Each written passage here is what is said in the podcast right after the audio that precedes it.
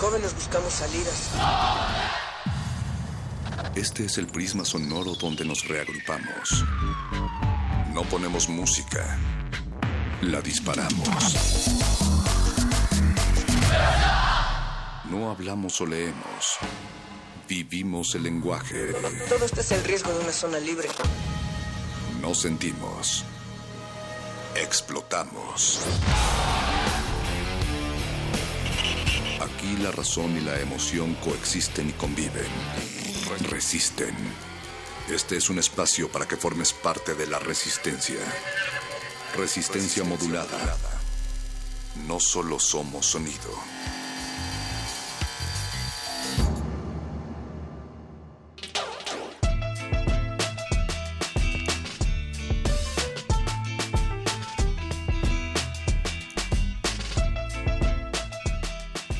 En este mar de fuegos, fuegos de todos los colores, encendemos 96.1 velas y navegamos hasta sus oídos con fuegos que iluminan esta noche.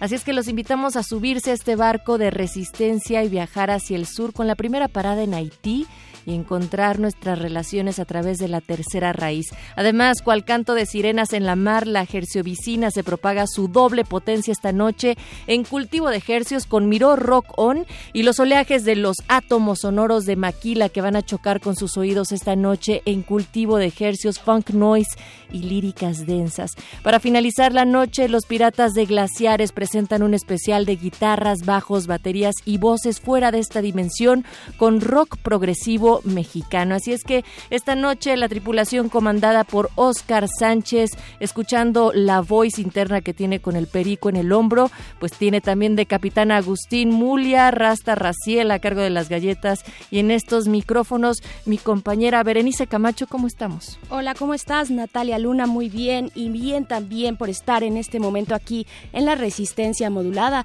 Les compartimos nuestras redes porque queremos que se sumen, que nos sigan, arroba R en Twitter y en Facebook Resistencia Modulada. Y como bien lo has dicho, Nat, de un lado para otro con estas palabras y símbolos y colores también. Hemos estado hablando durante esta semana de la afrodescendencia a propósito de que el 21 de marzo pasado, el martes, fue el día internacional de la eliminación de la discriminación racial. Ya lo, ya lo hemos dicho, tiene un nombre largo, pero es muy importante y quisimos focalizar toda la semana hacia ese tema hablando de los distintos aspectos y ámbitos de la negritud, porque ya nos autorizaron para decirlo así la noche de ayer que estuvimos acá con Gina platicando precisamente de eso y vamos a seguir, vamos a seguir con este tema hasta la noche de hoy en este espacio. Eh, estaremos, como bien dices, hablando de y hablando también de lo local, de lo mexicano, afromexicano, eh, desde un lugar bastante especial, en clave de la negritud en nuestro país, en la Costa Chica. Pero creo que antes nos vamos a ir con algo de música, Nat. ¿Qué te parece que nos vamos con algo de Dengue, Dengue, Dengue? La canción es del año 2016, se llama Murda, Dengue, Dengue, Dengue. Si no lo han topado por ahí, es un grupo peruano de electrónica tropical. A mí me encanta, la verdad, entre paréntesis. Continúa explorando nuevos territorios sonoros con una mezcla de sonidos tradicionales y electrónicos también, algo que se les da muy bien por allá en el Perú. Así es que vamos a escuchar esto y regresamos a Resistencia Modulada. Vámonos a navegar con la Resistance.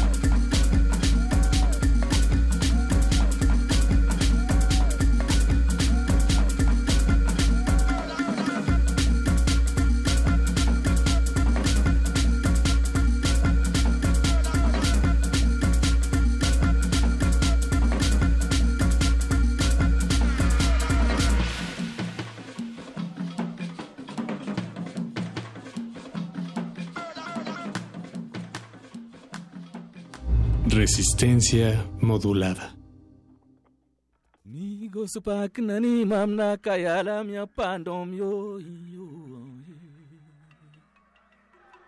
Mogos palkam gapa uyay bain gimdo Rayum de beloy kumoy nam gomun madam jali ai gang so ku don tan gon kan ja bai da gre tu angon kon yo iri wai tum tum ti mo ma ji ko se han di tum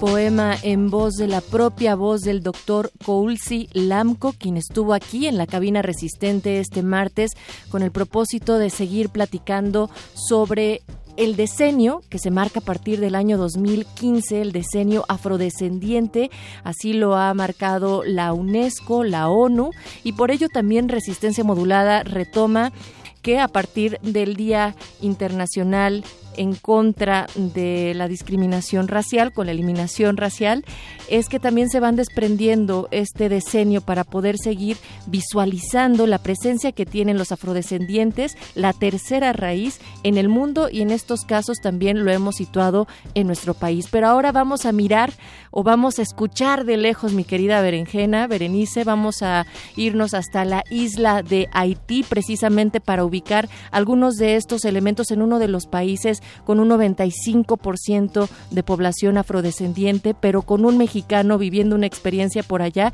y ver cómo es que entonces estos vínculos culturales también pueden tener algún reflejo. Claro que sí, una lectura de la afrodescendencia muy distinta, muy interesante y bajo la mirada precisamente, Nat, como dices, de un mexicano. Él es Vicente Valdemar y te voy a dejar a ti que lo presentes. Vicente Valdemar, ¿cómo estás? Primero quiero escuchar si nos escucha, si, si, si estás del otro lado de la del otro lado. Hola, ¿qué tal? Buenas noches. Sí, estoy, estoy por acá. ¿Cómo estás, Natalia? ¿Cómo pues, estás, Bere? Contenta de que te escuches tan cercano, entonces es a la distancia más no distante. Y para que ustedes Exacto. conozcan un poco más de Vicente Valdemar, él es egresado de la licenciatura en Psicología de la Benemérita Universidad Autónoma de Puebla, poblano, cual semita. Y bueno, pues él ha desarrollado profesionalmente sus temas centrados en acompañar procesos de la infancia, jóvenes, implementando acciones de desarrollo educativo y personal para la prevención de la violencia y él actualmente está en Puerto Príncipe, en Haití, realizando un voluntariado profesional con la Fundación América Solidaria y es por ello que nos contactamos contigo, Vicente. Sabemos que estás ahorita centrando tus actividades en la planeación de talleres en unas escuelas que hacen que mejoren la convivencia escolar trabajando directamente con la comunidad educativa. Entonces, tienes eh, pues una idea muy clara sobre la población de Haití y sobre los procesos educativos. Por eso queremos platicar contigo esta noche y saber a qué se siente estar lejos y sin tacos en Haití.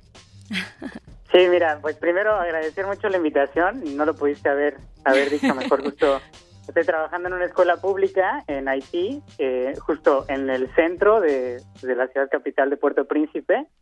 Y este, bueno, llevo siete meses acá, sin tacos, y ya la historia de terror se cuenta sola, ¿no? Venga. ¿Cómo sobrevives? Nada más para que... eh, ¿qué, ¿Qué es lo que se come rico por allá? ¿Con qué estás sustituyendo de alguna manera el paladar? Pues mira, fíjate que sinceramente no he sufrido por, por comida. Hay muchas cosas por acá que mm, no son iguales, pero tienen alguna similitud. Y bueno, se come mucho, mucho arroz, se come mucho arroz con, con frijoles, se come eh, mucho, se llama banana frit, que es prácticamente plátano frito, pues. Y otras variedades, hay algo de mariscos y etcétera, ¿no? Entonces ahí buscando cómo suplementar esa falta de, de la comida que tanto nos gusta a los mexicanos y estando lejos de casa. Oye, Vicente, em, pues primero plantear estos contrastes entre Haití y México sería importante pensando en que Haití eh, al menos desde el año 2009 fue catalogada como la entidad más pobre del continente americano y una de las más desfavorecidas del mundo, en contraste también con un México que tiene al más rico, alguno de los más ricos del mundo, uno de los ocho más ricos del mundo, pero también de los más pobres. Algunas nociones básicas sobre Haití, por favor, que compartas con el auditorio. Claro, mira, en ese sentido, eh, contar un poco desde, desde que llegué, ¿no? Al momento de llegar, ya sabes, estás en un país nuevo, todo es diferente, todo es distinto, y pues como estás en una luna de miel, ¿no? Entonces todo parece maravilloso. Sin embargo, como va pasando el tiempo, te vas dando cuenta eh, justamente que Haití es un país muy desigual. Sabemos que en América Latina la desigualdad está como presente en todas partes todo el tiempo, pero en Haití es muy marcada esa diferencia. O sea, 80% de, la población en, en, pobreza.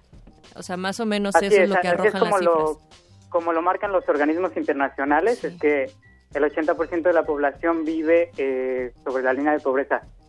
Como te digo, o sea, puedes ver la desigualdad en todo momento. Sabemos que en México también es así, ¿no? De pronto ves algunos barrios que, que no son no, están, no son tan vulnerables y junto ves unos que viven en otras condiciones completamente diferentes.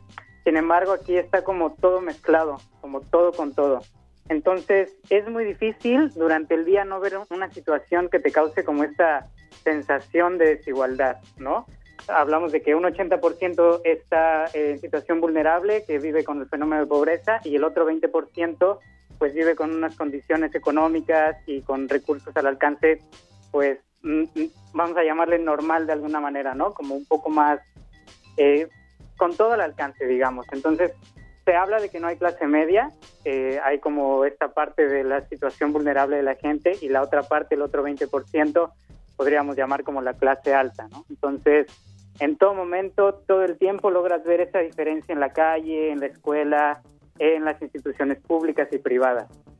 Claro, y también, bueno, decir que recordar que cuando no existe clase media suficiente en una en un país, en una nación, en una democracia, eh, es un mal signo de precisamente el reparto de la riqueza y bueno, estas eh, cifras que nos das respecto a que no hay clase media precisamente en Haití, pues son terribles. Y también decir que cada que, que nos enteramos de Haití es es por algún desastre natural eh, y cómo no lo pueden resolver, cómo también es el contraste con el país vecino, República Dominicana. ¿Cómo ves ahí esos contrastes también frente a esta vecindad que tienen en la misma isla, Vicente? Exacto, mira, es curioso porque se habla también de que República Dominicana es la economía más fuerte del Caribe. ¿no? Entonces, compartir la isla eh, con Haití, que es considerado el país más pobre del, de este lado del mundo, digamos, realmente eh, te da mucho que pensar, ¿no? He tenido la oportunidad igual de ir a República Dominicana y es evidente la diferencia que existe, desde cuestiones estructurales, de infraestructura, hasta cuestiones de, calidad de vida de la gente, ¿no? Acá de pronto te das cuenta que hay quienes no tienen acceso a servicios básicos, eh, agua potable, luz, bueno, electricidad, etcétera. Y en cambio del otro lado del, del otro lado de la isla existen unas condiciones completamente diferentes. Y eso eh, nuevamente te habla como de la desigualdad y la injusticia que se vive en este lado, ¿no? Que a lo mejor viene, eh, es un reflejo de muchísimos años atrás, de que se ha ido cortando el desarrollo económico de Haití a, través de diversas cuestiones eh, históricas y políticas y pues se nota eh, luego luego esta diferencia que existe entre los dos países en un mismo espacio tan pequeño. Ahora, también lo que estaba comentando Bere, eh, Vicente, que tiene que ver con los desastres naturales que ha enfrentado Haití. El más reciente fue el embate del huracán Matthew, ahí en octubre de 2016 pues justo van afectando las escasas infraestructuras que tiene este pueblo, pero siempre hay una digamos un ejemplo y una manera de estarnos enseñando la resistencia porque se vuelven a reconstruir y otra vez y de una manera continua. Bueno, pero también Nat, Vicente, yo quisiera aquí hacer un alto de decir si efectivamente se vuelven a reconstruir o a través de organismos internacionales también están recibiendo un montón de apoyo. Porque en eh, algún momento, ajá, sí. Sí, ese tema es como, es un poco complejo. Al final de cuentas, eh, cuando fue el terremoto en 2010, ese pues de plano a mí no me tocó vivirlo, ¿no? Entonces no podría decirte exactamente. Al final cuando, cuando yo llego aquí, que fue hace siete meses eh, aproximadamente, pues por lo menos en esta parte de la capital, no se termina de, de hacer como esta reestructuración de la ciudad, ¿no? Eh, yo te podría decir, como desde mi perspectiva personal, que no me quisiera meter tanto en esos temas, pero tal vez existe ahí una, una falta de estructura eh, en, en la parte gubernamental que no ha logrado subsanar estas situaciones que pues que se enfrenta por, por los desastres naturales, ¿no? Ahora que pegó el huracán Matthew, yo ya estaba por acá, en la parte del centro donde yo vivo no pegó tan fuerte, la zona más afectada fue el sur. Y te das cuenta que al final la gente tiene que, que buscar por sus propios, sus propios medios la manera de, de volver a reestructurar su casa, de volver a reestructurar su vida, su espacio, eh, y entonces se, se, genera ahí una cohesión social muy interesante porque la gente empieza como a, como echarse la mano, ¿no? Sabiendo que no existe como esta estructura de dónde puedan tomarse, dónde puedan agarrarse, la gente empieza a tener diferentes eh, motivos, diferentes formas de moverse a otros lugares. Eh, vaya, es una realidad, afuera de Puerto Príncipe hay, una, hay un lugar que se llama Canán, donde también América Solidaria está trabajando, y es una, eh, un bueno, es una toma muy grande que, empieza a surgirse y a desarrollarse después del terremoto, ¿no? Entonces la gente pierde su casa y se empieza a mover a la zona, eh, digamos, metropolitana de Puerto Príncipe para poder empezar a regenerar su vida, ¿no? Entonces es, es como ahí, te digo, un tema complejo en el cual la gente tiene que buscar por sus propios medios la manera de seguir adelante y de seguir caminando y pues de seguir su vida, ¿no? Claro, un poco me refería hacia eso, es decir, que en unas circunstancias de tal miseria, de tanta pobreza y también de dejados a un 98% de deforestación, de un suelo sobreexplotado. Es decir, que con estas condiciones la gente tiene que seguir estando ahí y que echar pa'lante. Entonces, en este sentido también se van conformando resistencias, resistencias que son históricas, Vicente, porque Haití o la tierra de las montañas fue el primer caso en la historia por la cual la rebelión de la población que estaba sometida en un sistema de esclavitud, pues tuvo una emancipación y de esa manera la abolición de la manera de explotar a los humanos, es decir, de la esclavitud. Entonces es Haití realmente el primer caso de conformar su independencia en 1804 y esto sí tiene una huella fuerte en la manera en la que resiste la gente, a eso me refería. Claro, sí, y justo que es muy importante, Nat, porque es como muy interesante la historia de Haití. Empezando por esta parte que comentas, ¿no? Eh, llega la colonización, etcétera, y empieza a formarse como una tierra de, esclavos al final de cuentas. Entonces, eh, de pronto los, los esclavos deciden eh, buscar la independencia y al momento de lograrla es el primer país en América Latina que llega a, la independencia, ¿no? A partir de ahí empiezan a llegar como estos aires de independencia y de libertad a diferentes países de América Latina. ¿Y la gente se reconoce así, Vicente? O sea, es decir, se, se reconocen como los primeros afrodescendientes que, que tienen ese valor de independizarse. Mira, justo hay una cosa que me gusta mucho de, la, de la cultura haitiana, que tienen esta parte de, nacionalismo, ¿no? Digamos que los, los verdaderos haitianos, los que sienten su tierra, los que sienten su sangre, todo el tiempo están hablando de que su país logró la independencia en un momento en el que nadie ni siquiera lo imaginaba y a partir de ahí empezó a desarrollarse como otra ideología en América Latina, ¿no? Entonces, toda esta ideología de la gente y de la cultura haitiana como que hace un, un choque un poco a la realidad por decir, somos los primeros en lograr la independencia, somos los primeros en darnos cuenta que hay otro tipo de, de posibilidad de desarrollo, de buscar una democracia, de formar una república, pero aún así todo el tiempo se ha, existido como esta parte de, de vulnerizar al país, ¿no? Como esta parte con bloqueos, con multas internacionales, con ocupaciones, entonces, el país no ha logrado tampoco como eh, llegar a un nivel de desarrollo, digamos, óptimo, porque existen todas estas limitantes estructurales.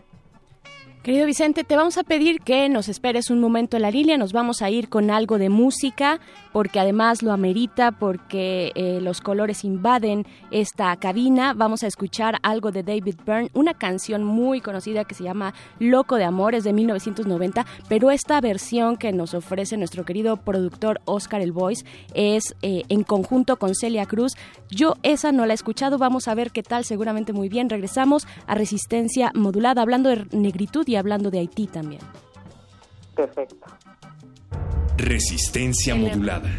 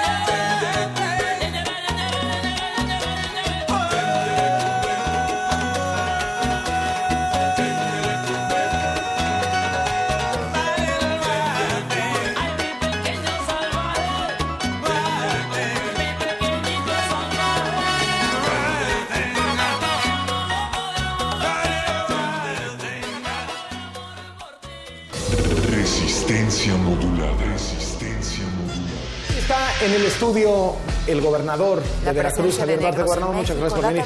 Hola, soy Javier. Cuando arribaron africanos en calidad de esclavos por los puertos de Veracruz, Guerrero y Oaxaca.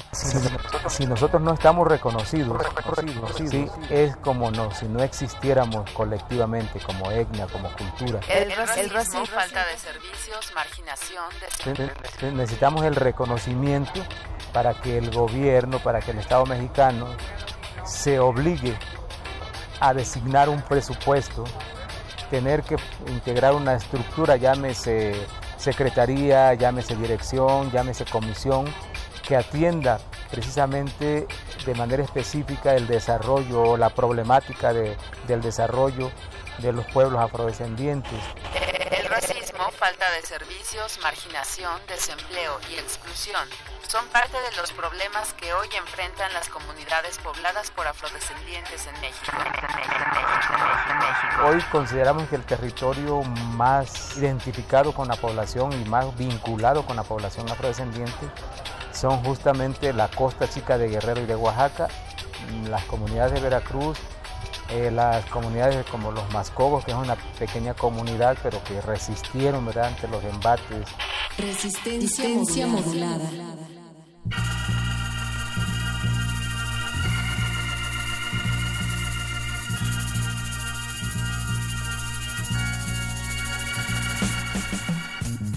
Vicente Valdelamar, un mexicano perdido, pero no tanto realmente en Haití, haciendo un trabajo de voluntariado profesional con América Solidaria, psicólogo de formación, eh, trabajando con comunidades infantiles y juveniles principalmente, también en aras de prevención de violencia y conformar procesos educativos, pues está acá con la resistencia esta noche hablando sobre estas experiencias en uno de los países más contrastantes, que es Haití, además de con una población del 95% afrodescendiente.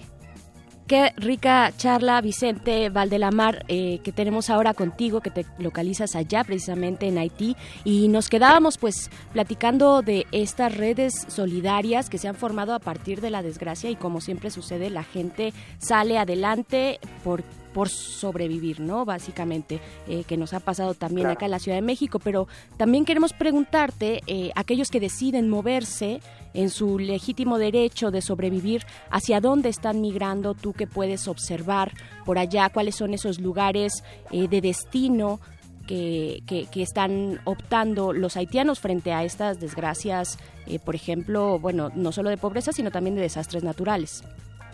Claro, igual me gustaría como tocar ahí un punto, eh, Veré. Es como bien interesante ver cómo funciona la cultura haitiana un poco, ¿no? Eh, vaya, yo vengo como extranjero, vengo con otra formación, con- vengo de otra realidad y al final eh, el hecho de, antes de venir para acá, ya sabes, me puse a investigar, me puse a leer y todas las cuestiones que lees, todas las cuestiones que ves son negativas, ¿no? Te hablan de un país sumido en la miseria, sumido en la pobreza, con diferentes problemas estructurales, etcétera. Al momento de llegar acá te das cuenta de la fraternidad que existe entre los haitianos, ¿no? Si bien hay como situaciones que son muy complicadas, como cuestiones eh, donde la población es muy vulnerable, te das cuenta cómo la gente ha logrado tender esas redes muy interesantes y que también esas redes se extienden a, lo internacional un poco, ¿no? Eh, con esta inmersión que he tenido en el contexto, eh, he logrado darme cuenta que la gente tiene muy presente, por ejemplo, a Chile. Chile ha abierto un poco su- sus fronteras a la gente haitiana y entonces se ha movido mucha gente para allá, ¿no? Es, eh, trabajo, la escuela se llama el trabajo Escuela República de Chile y tienen muy, muy, muy presente como toda esta sensación de que es posible buscar otro tipo de oportunidades allá, ¿no? Vicente, Eh, por, y- perdón. Y vaya, ¿cómo te digo? Dime. Sí, por alguna razón específicamente con Chile tienen algún tipo de acuerdo este diplomático eh, o algo por el estilo? Hay algunas cuestiones las cuales sinceramente ignoro, pero eh, Chile está recibiendo a muchísimos haitianos. Ok, ajá. Entonces se han formado comunidades muy grandes de haitianos eh, por allá. Y entonces, como te digo, las, las redes que se tienden desde lo local se extienden a lo internacional, ¿no? Entonces de pronto alguien tiene la oportunidad de estar allá y recibe a alguna otra persona que vaya a Chile, ¿no? Y entonces empiezan, empiezan a tener esa fortaleza, estas relaciones que, que son muy interesantes y que la verdad a mí me, me sorprenden mucho porque a pesar de toda la situación que existe en el país, que, que se ve, ¿no? Se ve a diario que es complicada, la gente tiene como siempre en mente que son parte de lo mismo, ¿no? Que son parte de la misma cultura, que provienen de las mismas raíces y entonces buscan siempre estar en contacto, en contacto con sus iguales. Entonces, los países que más se tienen en- eh, presentes con los haitianos, de acuerdo a mi experiencia, que es lo único que yo puedo compartir, es Chile, Estados Unidos y por ahí uno que otro que busca irse a Centroamérica, Honduras y eh, México, unos cuantos. Empieza a tener como un poco más de referencia hacia México. Eh, de pronto yo le digo a la gente que soy mexicano y ubican un poco el país, pero también lo ubican como eh, un paso hacia Estados Unidos. Eh, Ahora que ajá. sabemos, dime. Vicente, No, dime. y en este punto que decías a Estados Unidos, por supuesto, todo el mundo o muchos quieren migrar para allá, pues, eh, pero se encuentran en este paso con, eh, con pues, muchas dificultades. Hay, am, digamos, se sabe si algunos haitianos que buscan migrar a Estados Unidos se quedan en territorio mexicano. Eh, sí, justo eh, apenas estaba leyendo un artículo muy interesante en el cual se está formando una comunidad muy grande en, en Baja California. Entonces, eh, tanto en. Tijuana como en Mexicali están, están llegando muchos haitianos porque justo, podríamos decir de alguna manera, que Estados Unidos se está poniendo como la barrera, ¿no? Para que empiece a pasar más gente. El muro. Entonces, Claro. Y, son parte de estas migraciones que son transitorias y que por el recrudecimiento de las medidas migratorias de los países y el endurecimiento de las mismas, pues se quedan, digamos, unas comunidades flotantes, Veres, porque no solamente en este caso haitianos, pero que también tenemos aquí en la Ciudad de México y otro tipo de migraciones que pasan en el flujo de Centroamérica hacia, el hacia Estados Unidos y que entonces también recaen en otro tipo de vulnerabilidad, Vicente.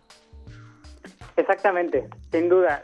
Digo, empezando que el idioma es diferente, hay mucha gente que, que se lanza entre la aventura y entre el buscar otra realidad y no habla español, ¿no? O no habla inglés. Entonces... Hay que decir que en. Haití hablan francés y creol. Sí, los idiomas oficiales son el francés, que realmente ese se, se utiliza en la escuela, las clases se dan en francés, pero eh, el idioma, digamos, que habla la población en general y que se aprende en casa es el criollo haitiano. Entonces, eh, la gente sale de Haití y, y busca otra realidad, ¿no? Y entonces sale sin hablar el idioma. Entonces justo empieza a tener como esta... Son vulnerables por diferentes circunstancias en México. De pronto no somos también como los más hospitalarios con los migrantes. Esa Ujú. sería una cosa que yo veo como de- desde mi perspectiva personal. Eh, además, la falta de empleo que existe para ellos, la irregularidad con la que viven en el país y el, y el idioma, ¿no? Vicente, ¿tú sabes hablar criollo haitiano? ¿Sabes algunas palabras ya, Sí, yo supongo? He, apre- he aprendido, al principio llegué y no sabía decir absolutamente nada. Y Échale ahora, algo, eh, dinos algo. Échanos algo, por favor. Oh, me da vergüenza. Algo para la resistencia. Venga, es el momento. Sí, sí, sí, algo para toda la resistencia. Eh, muéstrate, muéstrate. ¿Qué es? Quiere decir que les deseo buena noche, nada más. Pues nosotras El- también te deseamos muy buena noche y sobre todo queremos agradecer toda la experiencia compartida, aunque haya sido en unos breves momentos, sobre tu visión en este trabajo que estás haciendo allá en Haití. Sabemos que hay mucho de qué platicar sobre la chamba del voluntariado, sin embargo, hoy queríamos aterrizar sobre estas vivencias más cotidianas que te toca como mexicano en Haití, con estas poblaciones de las cuales nosotras también hemos estado hablando a lo largo de esta semana en Resistencia Modulada, Bere. Sí, así es, y te agradecemos muchísimo esta experiencia allá eh, con estos ojos desde nuestro país, pero en una, en, en una cultura y en un país que sí necesita voltear a verse, voltear a verse porque es un enclave de orgullo de la negritud frente a esta lucha que tuvieron eh, en el momento de esclavitud más eh, cruento. Muchísimas gracias, Vicente Valdelamar. Muchísimas gracias a ustedes por la invitación y bueno, justo como comentas, voltear un poco la mirada también para acá en aras de, de una multi- multiculturalidad, un entendimiento entre naciones y la búsqueda de la paz, que es lo único que nos queda. Venga, pues un abrazo muy caluroso y pegajoso, como seguro está el clima allá por Haití. Gracias por recibir esta llamada de resistencia. Sabemos que son por allá las ya las 12 de la noche, entonces casi, ¿no? Ujú. Venga, muchas gracias por resistir. No, hombre, gracias a ustedes. Insisto, muchas gracias por la invitación y pues aquí estamos, lo que necesiten. Muchas gracias, pues Un vámonos para ya. todo tu público.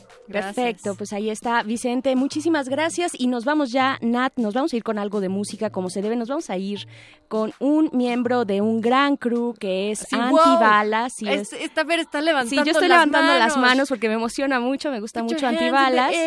Exactamente, esto es de Chico Sí, Man, no. la canción se llama I Feel It Eh, esto es del año 2013 y viene ya a continuación mucha más música con el laboratorio sónico de la resistencia, el cultivo de ejercicios. Puro Muchas gracias, Nat. Puro funk. Gracias, a la Berenice producción. Camacho. Gracias al otro lado al Voice que anda por ahí en la producción ejecutiva. Los dejamos con cultivo de ejercicios y recuerden los piratas de la noche glaciares también para cerrar esta emisión.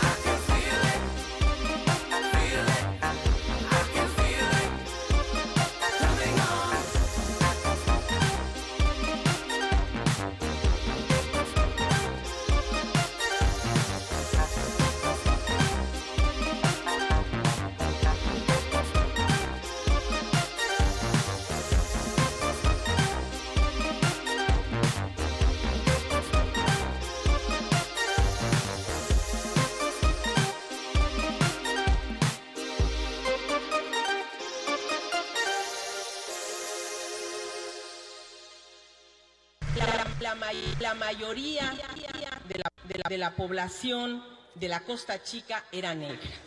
Soy el negro de la costa de Guerrero. Los africanos y los afrodescendientes fueron la segunda población más importante en toda la Nueva España, en todo México. Hubo más africanos y afrodescendientes que europeos.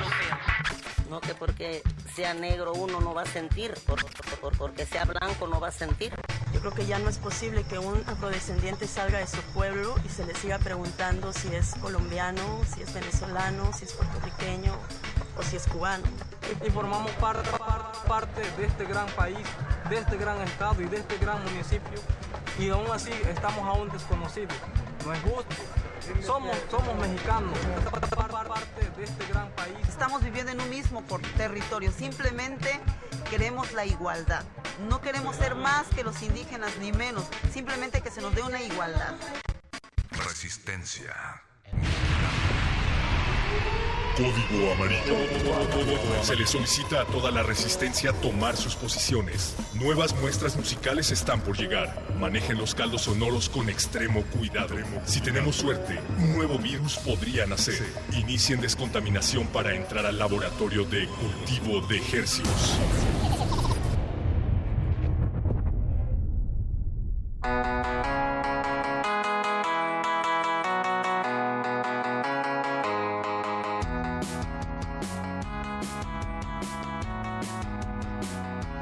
Organismos audiosensibles susceptibles a la propagación sónica a través del cargado aire. Bienvenidos a otra emocionante y saludable emisión de Cultivo de Hercios. El invernadero musical de resistencia modulada. En este espacio radiofónico se germinan y transmiten nuevas sonoridades que hacemos llegar hasta sus oídos. Por el 96.1 de FM XEUN Radio UNAM transmitiendo con nada más y nada menos que 100.000 watts de potencia desde el Valle de México. Y llegamos al mundo entero a través de nuestro portal www.resistenciamodulada.com. Paquito de Pablo, siendo hoy marzo 23 del 2017 a las 21 horas con 49 minutos, damos inicio a Cultivo de Ejercios. ¿Qué, qué va a acontecer en este experimento radiofónico, Paquito? Apache o Raspi, querido colega. Eso. ¿Cómo estás, amigo? Bien, muy bien. Contento, contento de estar atrás de estos micrófonos que son un verdadero privilegio y un goce. Sí, yo también. Me- lo, lo disfruto bastante. Bueno, pues esta noche, eh, como todos los jueves, tenemos un 2x1 de cultivo de ejercios. en la segunda mitad estaremos hablando con la banda Miró, un trío de música rock de aquí de la Ciudad de México que eh, está de estreno, están estrenando nuevo material y bueno, vienen a platicarnos eh, un poco al respecto. Pero antes, y más importante, porque ya los tenemos aquí en la cabina sentados frente a nosotros, nos acompañan eh, tres miembros de la banda Maguila. eh, Elías, Fermín, Emiliano, ¿cómo están? Hey. Bienvenidos. Hola, bien, bien, bien. Buenas noches, bienvenidos aquí a Radio UNAM. ¿Qué a tal? la, em- la excitante y emocionante Radio UNAM. Eh, muchas gracias por la invitación. No, a ustedes. Tenemos a casi a la mitad de Maguila porque son un septeto, ¿no? Eh, ¿Nos podrían platicar cómo está conformado y qué toca cada uno?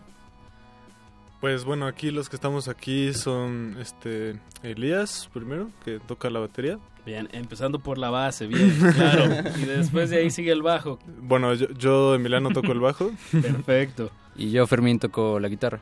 Ok, Perfecto. Hasta ahí Puro- todavía vamos en una disección, Paquito. Hasta alguien podría creer que Maguila es rock, pero... O punk. O punk, o, ajá, un power trio, pero faltan otros cuatro elementos, que son... Así es, que son este timbales. Wow. em, dos voces. Ok. Bueno, timbales, este, Francisco el Popó toca los timbales. Eh, voces este, Fernando y, la, y Fanny. Y falta Eric U, que toca la tornamesa. De lujo. Bien. Y ahorita le Bien. queremos mandar un saludo bien especial a, a- a Fernando y a Popó, que me parece que en estos momentos están presentando una obra. Ah, sí. Que es- traen una onda... este, teatro? Sí, Teatro rap. sí, ¿Teatro teatro rap? Oh, wow. Ellos sí lo están llamando una ópera rap. Ópera rap. sí, este de... ¿Saben dónde? Eh, po- Eh, por ahorita dónde? en la, ta- en la Taza de los Sueños, en, en Coyacán. Este, es una adaptación de Pedro y el Capitán. Entonces, este, y bueno, es como una colaboración entre un colectivo de tea- teatrero este, que que se llama Gitanos y el proyecto de rap de, de Fer, que es este, la, otra, la otra voz, que se llama Guerrilla Bang Bang. Entonces ahorita están haciendo su adaptación de, de Pedro y el Capitán. Y ahorita hay una función en Sí, vivo en este instante, momento. si no, yo creo que Ah, estarían lujo. aquí. Ajá. Qué bueno, qué bueno. Pues enhorabuena. Tal vez hay alguien por la zona escuchando. Acérquese, dése una vuelta. Y bueno, Fermín ya nos dio buena, pues nos dio ya las pistas o lo- más bien los otros elementos, como ya dijiste, pues está el rap ahí metido con las voces y las tornamesas. Y, y faltaría el elemento timbal eh, que le da un sabor, un, un elemento tropical, ¿no? Ah, Y entonces, eh, todo esto en, en qué, qué desemboca Maguila en, sonoramente, estos siete elementos, eh, en cómo lo, lo clasificarían, digo, nomás por efectos de, de, la, de la ciencia, Ajá, efectos prácticos. de- De meternos a su cabeza y, de que comp- nos compartan cómo lo ven. Exacto. ¿Cómo ustedes definirían el sonido de Maguila? Pues la base siempre ha sido funk. ¿no? Eso. Este, y, o sea, yo creo que funk y hip hop son como las cosas que más nos, este, nos conforman, ¿no? Y ya de ahí, pues mezclamos, ¿no? O sea, el rock, eh, noise, este, un O montón sea, de cosas. Hay ¿no? noise, o sea, hay momentos como de, de libre interpretación o... Sí, sí, Ya. hay varios rompimientos ahí. Eso. Drum and bass. Yo me acuerdo cuando estábamos grabando haciendo chicharrón. Estaba el bajo, este, estaba el bajo, la bataca, la lira y los timbales. Y el Popis acababa, acababa de grabar los timbales y dice, ah, no mames, suena bien, bien chido, suena como si se estuviera cayendo todo, como si estuviera descompuesto. Pues eso, eso también es un poco como el, el- el sonido o la reinterpretación de La, este des- la descomposición. Sí, como que esté como chuequito, pero chido. A ver, yo, yo- yo lo entendería un poco como ácido. Yo creo que eso es un poco la Sí, palabra que puede yo- definir yo- el sonido. Eh, empatizo, empatizo con eso. Yo también cuando lo escuché como que sentía limoncito en la, en la boca. tal cual. Sí. En el buen sentido, ¿sabes? Un Sí, delicioso sí. limón. Eh, Como un, ca- un cafecito también ya ahí reposado. Ah, bueno, sí, también. O una, una caída por las escaleras. Con como estilo. una buena caída. Y chicos, ¿desde cuándo nace el proyecto? Mm, 2000... Sí, pues 2010 Elías y yo empezamos a tocar, me parece. 2010 y, y bueno, En supongo que no eran siete, ¿no? Bueno, bueno, no sé cuántos años tienen, pero mm, nos vemos más o menos de la misma edad. bueno, aunque yo en el 2010 no estaba en la preparatoria. No, en, en la, en la facultad ahí de, Ah, de ok. Polacas, de la UNAM. De la UNAM, bien, bien. Siempre ¿Los tres saludos. estudiaron ahí? No, no. Ah, ok. Tú- Este, no, no. Tú no, yo, yo, yo, de hecho, yo todavía no termino, estoy estudiando en el CUEC. Ah, ok. Enfrente. Ah, bien. sí. Sí, sí. Cruzando la calle, tal cual. ¿Y dónde se, digo, por ponerle una, una sección aquí en la Ciudad de México, dónde se juntan más como a tocar o a ensayar inclusive? ¿Dónde está su sala de ensayo? ¿O por, por qué lares eh, ¿Dónde- Maguila polu- pulula? ¿Dónde sale la magia? Exacto.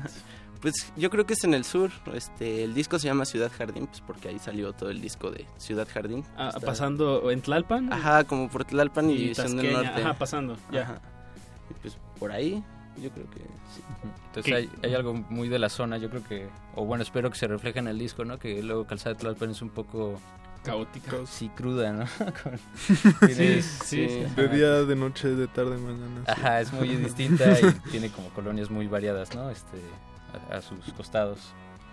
Entonces Yo- creo que también tiene como esos elementos que son bonitos, como la colonia Ciudad Jardín, pero también tiene esos elementos que son un poco más crudos, como Ciudad Jardín en Calzada de Tlalpan. Es la calle. Eh, Bueno, para, para esta noche eh, vamos a sonar tres temas en total de, de Maguila, em, que por cierto aparecen en, en este álbum que se llama Ciudad Jardín, que hemos todo mencionado, que está publicado en tres lados, ¿no? Lado A, lado B, lado C.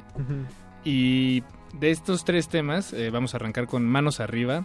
Seguiremos con Ciudad Jardín, ce- cerraremos con un tema nuevo que de hecho no aparece en ninguno de los, Ujú. de los Eh, discos. Gracias por esa exclusiva. Em, pero en estos tres momentos eh, de muestra, ¿creen que pasemos eh, por eh, varios de estos momentos que, eh, que describes como tranquilidad eh, o No, caos? sí, no, no todos, ¿no? Pero, pero sí hay, en esas sí hay, sí hay variedad, ¿no?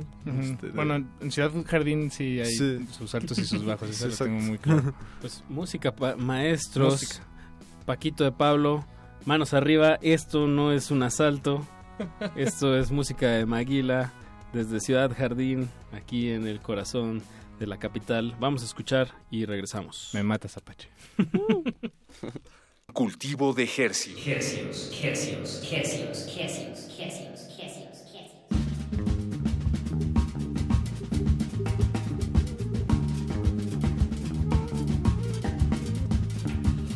salario mínimo no cubre más de tres pasajes, luego mente un timo no cubre llena de ultrajes. No comprendo el cínismo, la represión brutal. Es un estado crítico más allá del bien del mal.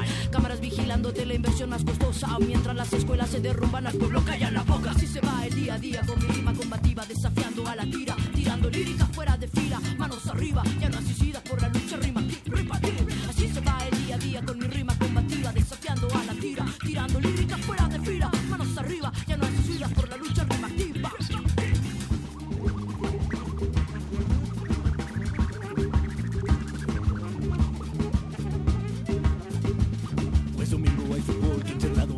gasolina, la tortilla, el huevo siguen a la alza, tus papotas de sabritas, tu caguama de cerveza, la política que hueva, esas madres dan pereza, bueno, viste el golazo ayer del clásico, no, pero en la Cámara de Diputados de otra vez para que juras con las transotas del PRI, los del PAN conservadores, también los del PRD,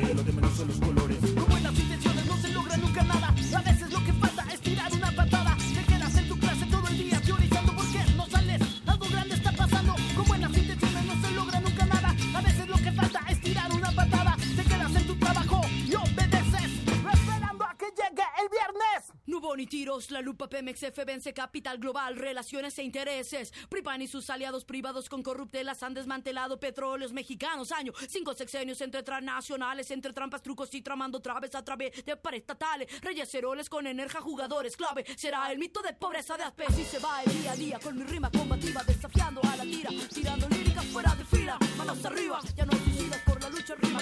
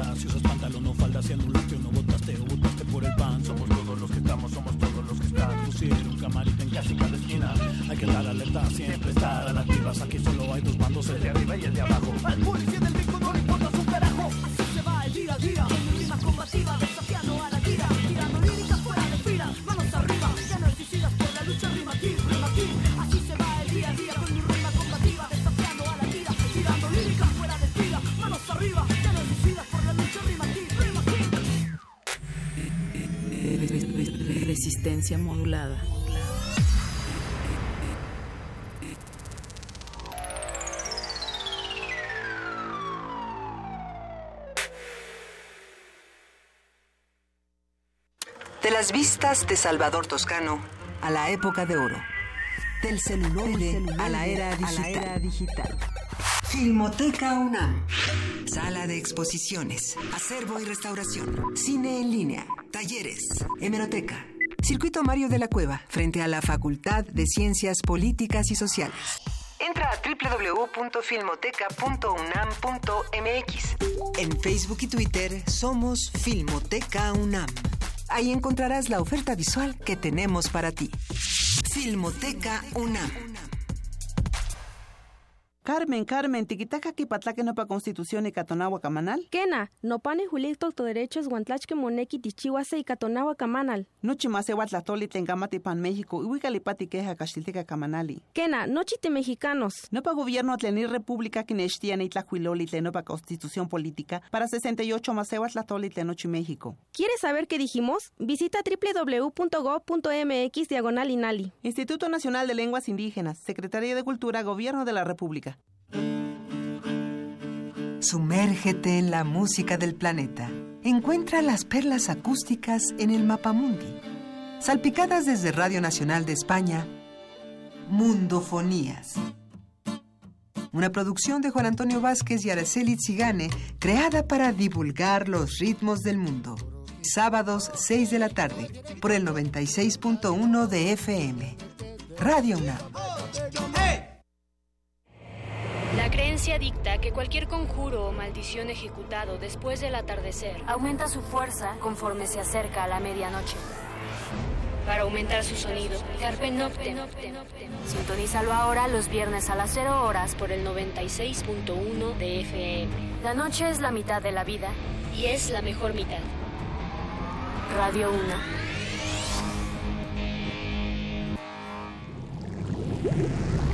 Cultivo de ejercios.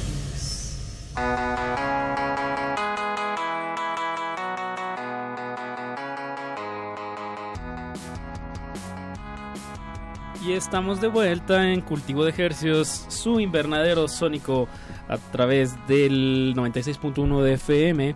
Y estamos entrevistando a la banda Maguila. Estamos aquí a Pacho Raspi y Paquito de Pablo. Buenas noches. Antes de, de estos cortes informativos escuchamos Manos Arriba y me parece que es un, un tema muy bueno para conocer la propuesta de Maguila. Empezamos ahora sí que aventando la carne al asador. ¿O, o, o qué opinan ustedes, chicos? Tenemos aquí a Fermín, a Emiliano y a Elías. Sí, sí. Exactamente. Nomás, nomás los mareé. Eh, notamos eh, ahorita fuera del aire que eh, había un saxofón, hubo un saxofón. Sí, en ese, sí, sí. Eh, eh, ¿cómo, ¿Quién era el saxofonista? Emiliano Ramírez. Emiliano Ramírez. Un abrazo. ¿Creen que esté escuchándonos? Sí. Ojalá sí. Ah, ojalá sí.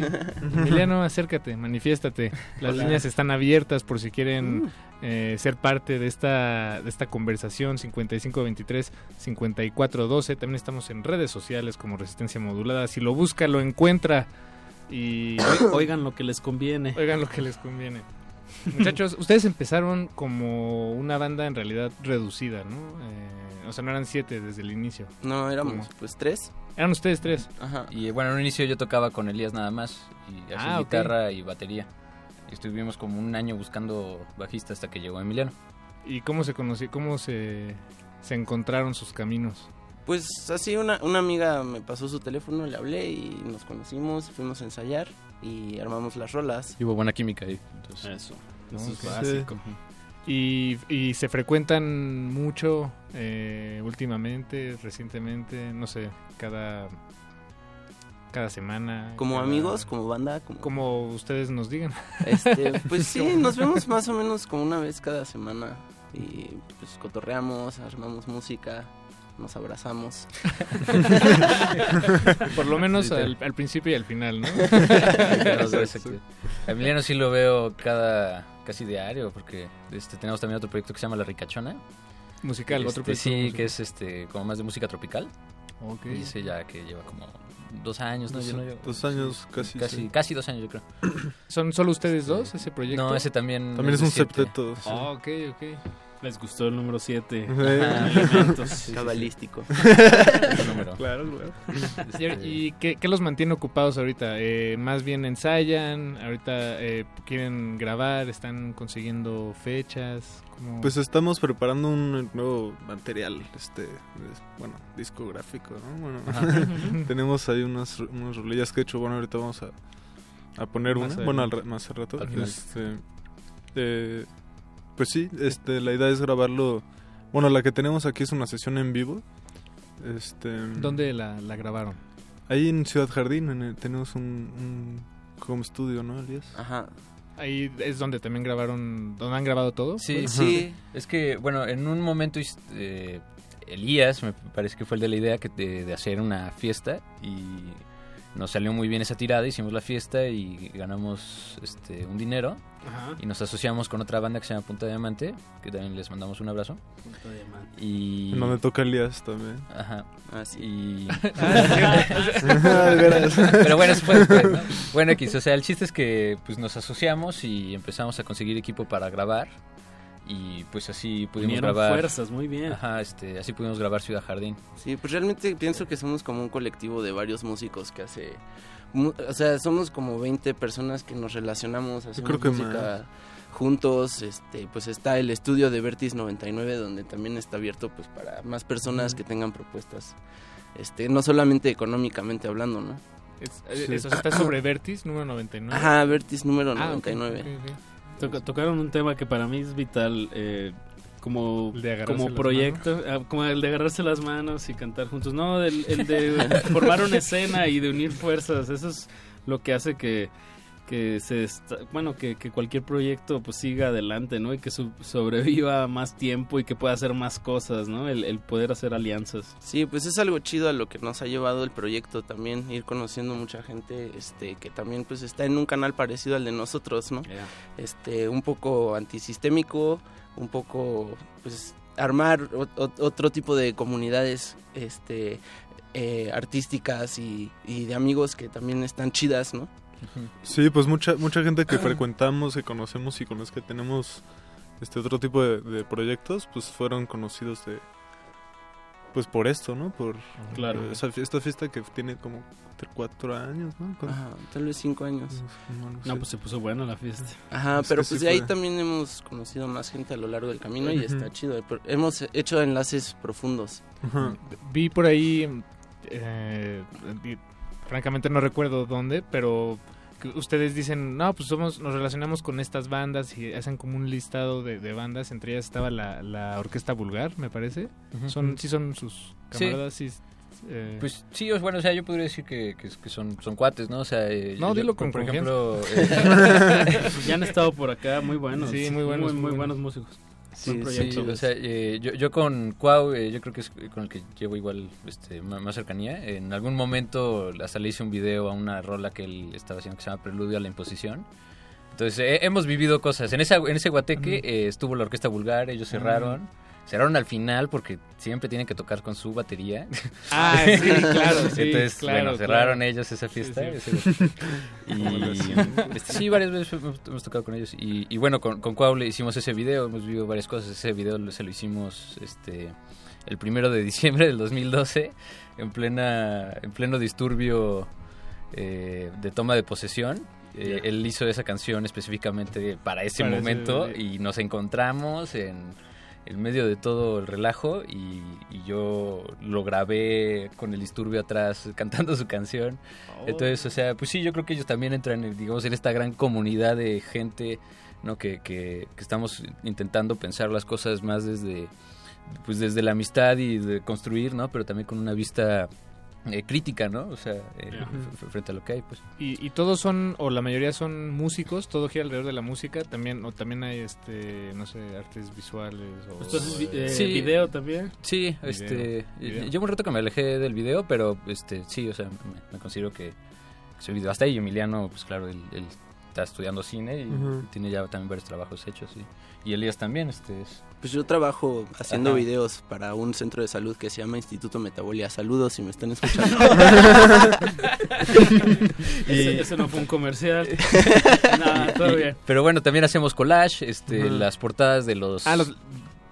Sí, perdón, perdón, te interrumpí, pero iba, iba a decir que me gustan mucho las, las Ah, portadas muchas de gracias. los tres lados de... Este, yo, yo, yo hice el del lado C, este, la, la portada del lado C, y Emiliano hizo las otras portadas de, de los discos. Entonces, Ah, este, pues sí, o sea, eh, no, no estamos como anclados en una sola área, ¿no? Sino como que lo que nos mueva, ¿no? Y este, esa sed creativa, pues. Entonces, por ejemplo, ahorita estos cuates que están en la obra, que espero que les esté yendo muy bien. Ahorita en el, en el segundo acto.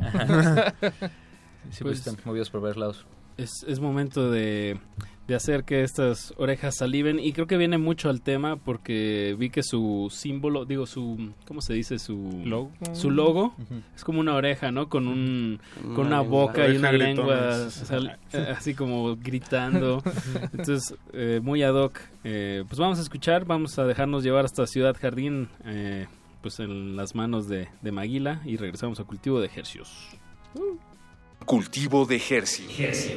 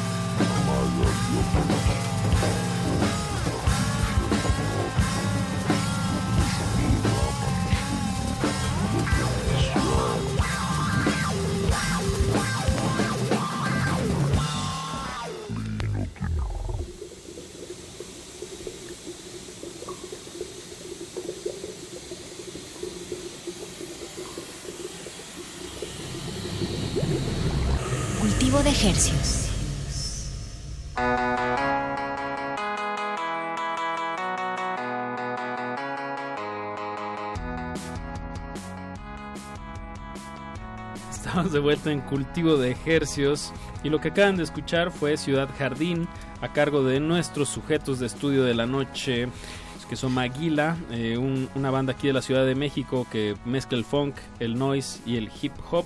Y tenemos a tres cuartas, a tres séptimas partes de Maguila. Eh, tenemos a Fermín, a Emiliano y Elías, el bajo, la batería y la guitarra de, este, de esta integración.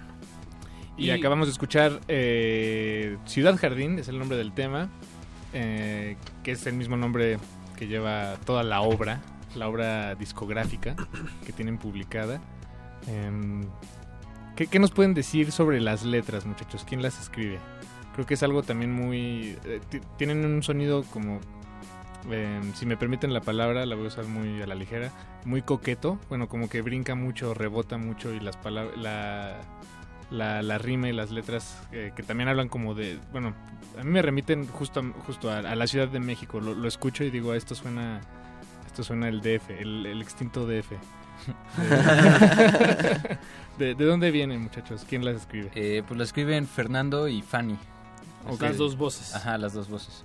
Completamente. y- Sí, sí, este, muchas veces el, como el proceso creativo, pues, este, por ejemplo en esta de Ciudad Jardín, ¿no? Eh, la rola ya estaba como hecha, ¿no? Armónicamente, ya tenía como sus partes y eh, tenía como una conducción muy clara, ¿no? Entonces, eh, por ejemplo, con ellos yo, yo medio les planteaba como que yo lo que me imaginaba era un día donde empiezas, todo va bien, va en la bici, ¿no? Eh, las cosas salen bien y tienes un día largo y las cosas van- se van acelerando, vas a una fiesta y al final te acaban asaltando y acabas bien borracho, vomitando en la calle, este, o sea, todo acaba mal, ¿no? O sea, este, porque como que eso era lo que a mí me evocaba la, la canción, ¿no? Y, y, bueno, eso, eso es como un, un ejemplo, ¿no? Entonces, era, digamos, ahí está el tema, ¿no? Y, y, pues ellos, este, fum, se pusieron a escribir y pues muchas veces ellos también luego ya tienen unas letras, ¿no? Y que Este, ustedes musicalizan Ajá, ajá. eh, o las adaptan a...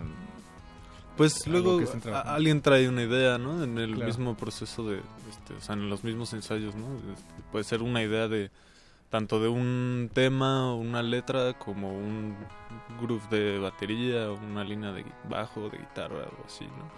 Y a partir de eso pues nos vamos como este alimentando, Sumando, ¿no? Este, sumando y pues se va así construyendo un poquito entre todos, ¿no? Eso es como también lo rico. Yo a veces y veo las letras como si fueran una especie de caricaturas y, y se me hace chido. Sí, sí, sí, sí, sí, te- te entiendo. Por ejemplo, bueno, viene el caso de, también hablando de lo que se viene, ¿no? Eh, pues las nuevas canciones y pues el nuevo material que queremos grabar y, y sacar en algún momento de este año. Mal clima, mal clima. Se llama Sí. Mal Clima. Ajá, ¿no? Entonces sí es igual, o sea, tenemos el tema, yo soy muy clavado de... ¿Conocen a los chicos de Buen Clima? Digo, haciendo como un paréntesis ahí pequeño. También Como son... también fonqueros. Sí, y y son de, de la Facultad de, de Ciencias, si no me equivoco. Pues no sé. No, yo no. Creo que sí te equivocas. Pues yo conozco solamente a Agustín, que creo que es el pianista, por Ajá. un Ajá. amigo Sí. que se llama Sae. Pero, pues no sé, creo que hemos tocado un par de Sí, hemos veces tocado con ellos. sí, son, son muy buenos. Estaría bueno que tocaran temas del mal clima. Como un buen clima, buen clima. sí, o sea, la presentación se llama El clima el- está tibio. Sí, pues eh, el mal, bueno, el mal clima también es una nueva rola que tenemos y pues igual, ¿no? Teníamos el tema y pues ya, se volvieron, o sea, este, ellos se volvieron locos y ya hicieron sus letras. Este, y pues el coro de esa rola, por decir algo, ¿no? Es, ¿a qué huele? Dice, ¿a qué huele el río Magdalena? Y Aguas, contesta, Aguas negras. negras. que huele el río de los remedios. Aguas negras. Que huele el baño de tu escuela. Aguas negras. El río Magdalena. Yo vivo más o menos cerca de ahí y sí, siempre esa, esa altura del periférico siempre está hue- huele estancadita, estancadota más bien. Pues aguas negras. Aguas negras. aguas. Pues chicos, es, mo- es momento de ir cerrando este primer primera parte de, de cultivo de ejercios. Apache. Sí, pero todavía tenemos otra canción Oh. eh, que, que es una exclusiva. Ujú. Platíquenos, eh, bueno, ya nos contaron que, que todo lo producen ahí en casa y desde Ciudad Jardín. Así es. Pero esta sesión, eh, ¿qué fue? Como un... Lo distinto. Ajá, o- o era como para ir haciendo unas maquetas o haciendo más idea de lo que viene de, de Maguila. Pues queríamos hacer un video. Ok. Y entonces este, Mostrando cómo tocan en vivo. Ajá, entonces pues hicimos el video, hicimos la sesión, la grabamos y, y apenas la vamos a sacar, creo. Sí, Sí, pronto, pronto va a salir el video. Sí, ahorita van a escuchar la rola, falta que, o sea, el video es ahí la otra mitad del asunto. Claro. Pues es lo bueno de la radio, que es la Exacto. mitad de, de lo que la tele y el cine pueden ofrecer. Pero recuerda, Paquito, en la radio la pantalla es muchísimo más grande. Ojo, Vamos Sí, a escuchar. Chacarrata. Wow, qué nombre. y va muy en la Te línea digo, de suena a Aguas la, Negras. y suena Ajá, a la sí, ciudad sí. De, de México, ¿sabes? Muy bien, Chacarrata. Sí, pues era parte de Mal Clima también esta, esta rolita. Bien, esto es de lo nuevo de Maguila. Muchísimas gracias, eh, Fermín. Emiliano y- Gracias. Y, Elías por venir hasta aquí a la cabina. Y pues cuando tengan una tocada, avísenos para avisar. Bueno. sí, sí. pues pueden seguirnos ahí en, en Facebook. Maguila. Si quieren, Maguila Funk. No, Piel Maguila. Piel Ah, Maguila. Piel Maguila, de veras. Y el siento. disco lo pueden descargar gratis en bandcamp.com, Eso. Maguila creo, o maguila.bandcamp.com, no sé, pero Bueno, búsquenlo. También Fácil. Resistencia Modulada en Facebook y ahí publicamos recientemente eh, el material de, de Maguila. Pues muchísimas gracias, vámonos con un estrenón, esto es Chacarrata a cargo de Maguila, Chacarrata en vivo. Así es, sesión en vivo Sesión de en vivo. Chacarrata. Bien, pues muchísimas gracias chicos. Gracias. Gracias. Gracias. Chao. Buenas noches. Música maestros, hacía calor. Cultivo de ejercicio. Hercios, hercios, hercios, hercios, hercios, hercios, hercios. Pero tenía frío.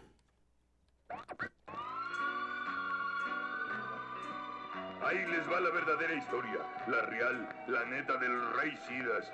Este era un carnal que vivía en la más picuda de las 700 colonias que hay en el defectuoso. Vivía en Lomas, en lo más grueso de la Merced. Era un vato feo como la fealdad. ¡Te cayó la placota!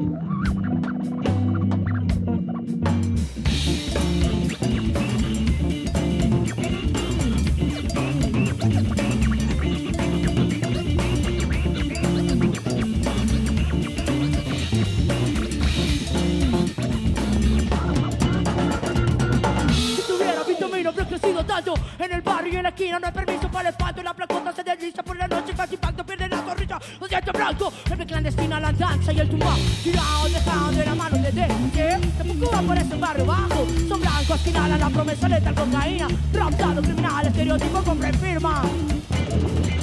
Competencia que te obliga a odiar a todo el mundo pues Voltear la voz, metada en mano, todo por un humo Solo existen con tu bienestar, lo que más quieres Si bla bla bla, mira la realidad defienden, no te ver A lo que ves en la tele. No es lo que eres, es lo que hace la mente. Chaca, rata, blanca ¿Cómo te llama la banda? Ey, tú, macho, macho, gacho. Quemado, ey, tú. Chaca, rata, blanca ¿Cómo te llama la banda? Ey, tú, macho, macho, gacho. Vives quemado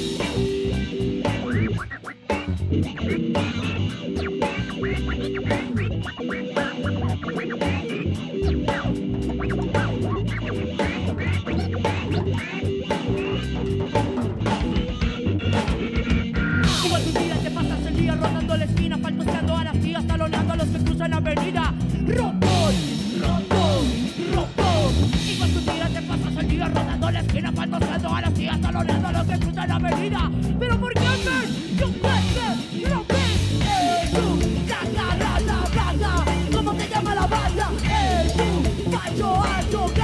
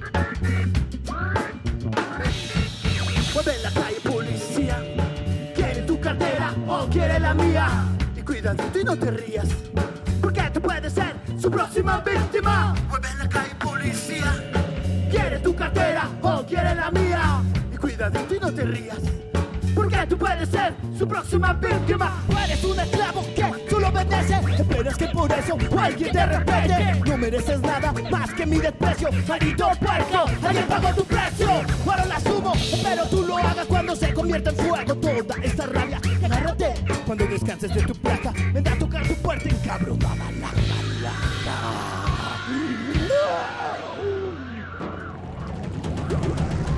Cultivo de ejercios.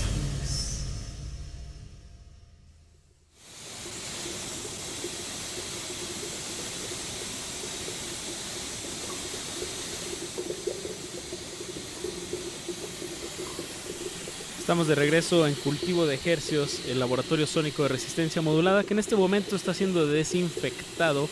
Porque Paquito, vamos a, a traer otro sujeto de estudio. En unos momentos más estaremos hablando con la banda Miró. Pero antes de eso, estamos eh, haciendo un pequeño intermedio. Porque vamos. Interludio. Interludio, porque vamos a hacer un. Interludio intermedio. Perdón, te estoy interrumpiendo mucho. Oh, muy bien, Paquito, bien. es un programa casual, somos gente relajada, es jueves en la noche y esperemos que nuestra audiencia pues esté contenta con lo que escucha. Recuerden, aquí traemos propuestas frescas, más allá del género, lo que queremos es pues saber qué está pasando musicalmente a nuestro alrededor, es- por eso Es, es una celebración a la música en el, en el aire, ¿no? Y, y a poder charlar con la gente que la hace. Que, que la hace o que la promueve o que nos puede contar una anécdota al respecto. Y para eso ajá. tenemos en la línea a nuestro colaborador semanal que hace algunas semanas no colaborábamos, pero está del otro lado de la línea desde Coyoacán, digo, perdón, de Coyoacán se fueron nuestros invitados de ahorita de Maguila. Desde Xochimilco, un poquito más abajo, Joan Escutia, que ya oímos su risa por ahí. Joan Escutia, ¿estás ahí? No, es- no está tan lejos. ¿Cómo están? ¿Cómo estás? ¿Cómo estás, Joan? Qué gusto tenerte de, de vuelta. Bien, justo ahorita me agarraron ahora sí en Coyoacán. Ah, mira. Fue como- sí, fue como algo muy chistoso porque me agarraron justo aquí. Te pero- Dijiste, ¿cómo supieron? Sí, Te estaba en comiendo un churro, y- Sí, sí, sí, no, no podía hablar con ustedes. Estuvimos un mes incomunicados, pero Todo Pero bien, todo bien, Joan. de vuelta para cotorrear. Muy, muy ansiosos de que nos des una, una recomendación musical. Debo decir que siempre tengo una carpetita ahí en mi computadora con todas las canciones que tú nos mandas y, y lo, lo reafirmo, es una, una lista bastante actual y bastante pues eh, variada. ¿Pero qué nos traes esta noche, Qué Joan? padre, algún día debería de haber un especial como de 5 horas de todo lo que he puesto. Entonces, enlaces con mucho cotorreo. Compilado. Sí, como un podcast. ¿no? Eso. ¿Qué nos traes Pero- esta noche, Joan?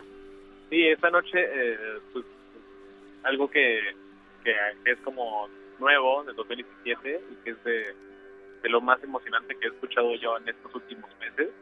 Eh, es una colaboración entre la Fabi, que es una chica española que canta como ninguna otra hoy en día y que hace música de raíces gitanas, pero también combinado con, con raíces cupieras, salseras de Latinoamérica y está producida por Del Patrón, que es uno de los genios latinoamericanos de Perú, eh, la nueva esta ola de, de música electrónica y neoperreo, y cumbia electrónica de los últimos años. Pues hicieron, se juntaron y hicieron un EP que se llama Reír y Llorar, porque pues qué es la vida si no es reír y llorar.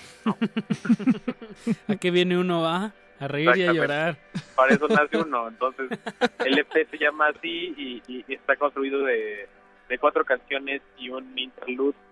Y todo es como una celebración a las bondades del Internet, de sus, manías por juntar gente de distintos continentes y los resultados que resultan de, bueno, que salen de esas colaboraciones, ¿no?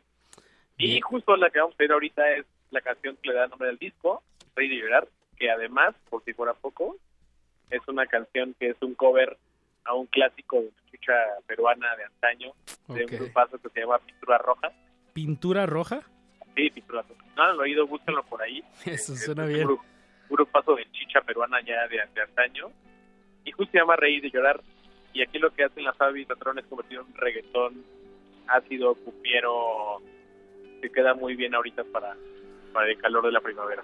Muy bien, Joan. Pues suena muy interesante tu recomendación. España, Perú, gitanos, reggaetón, baladas, chicha.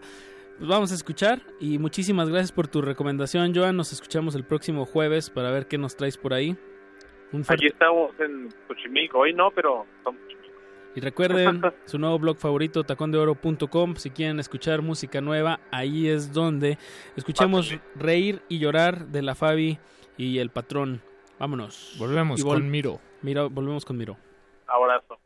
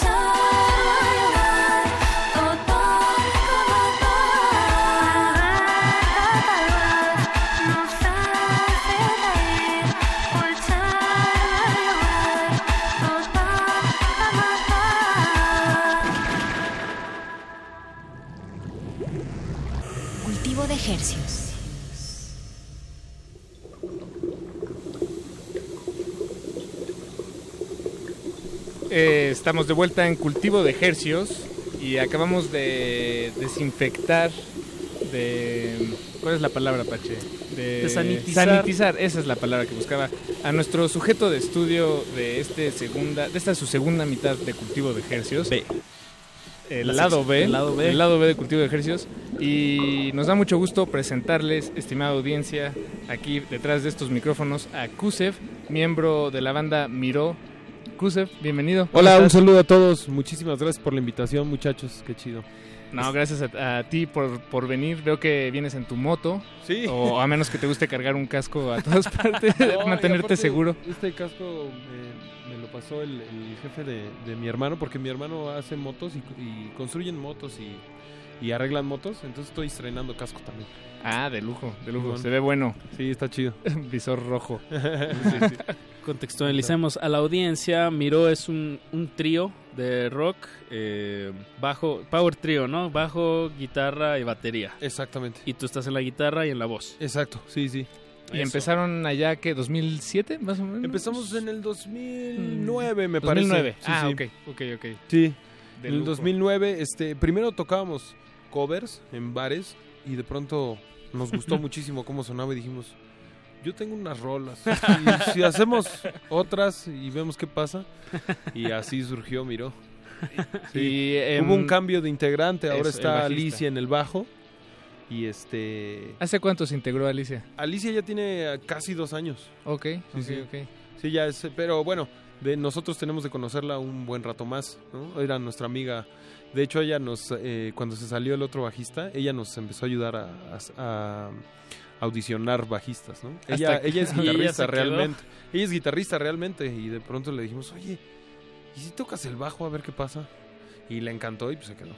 Eso es una vieja discusión que yo tengo con mis amigos eh, bajistas y, y guitarristas. Nos burlamos un poco, eh, con cariño todo. Siempre, pero sí, sí, sí. sí, Como, ah, pues cualquiera, cualquier guitarrista puede tocar el... No es cierto, no es cierto, no sí, es hay que cierto. tener, sí hay que tener onda, pero siempre el, eh, lo que sí es cierto que es que eh, la mayoría de los bajistas este, tocan el bajo porque ya había otro guitarrista, ¿no? O sea, como que tocaban tocaban la guitarra y no encontraban a nadie bajista y ya sale un campeón a decir, ay, yo toco el bajo ya. Yo lo que entendí mucho y más que nada en el rock eh, del bajo, creo que... Lo dices como- como bajista, porque fuiste bajista. No, y porque he estado viendo muchos bajistas últimamente, y creo que lo que hace un buen bajista de rock, o sea, porque se está jugando bajo una estructura pues bastante cuatro cuartos, o sea, eh, como pesada, y lo que hace mucho el bajo en el rock es como intencionar. Es lo que yo siento que es lo que tiene que hacer un buen bajista. Intenciona la- los momentos y los cambios. Sí, es, es de vital importancia en, en una banda de tres integrantes el Exacto, bajo. sí. Pero de, igual de importante que la batería o que la voz y la guitarra.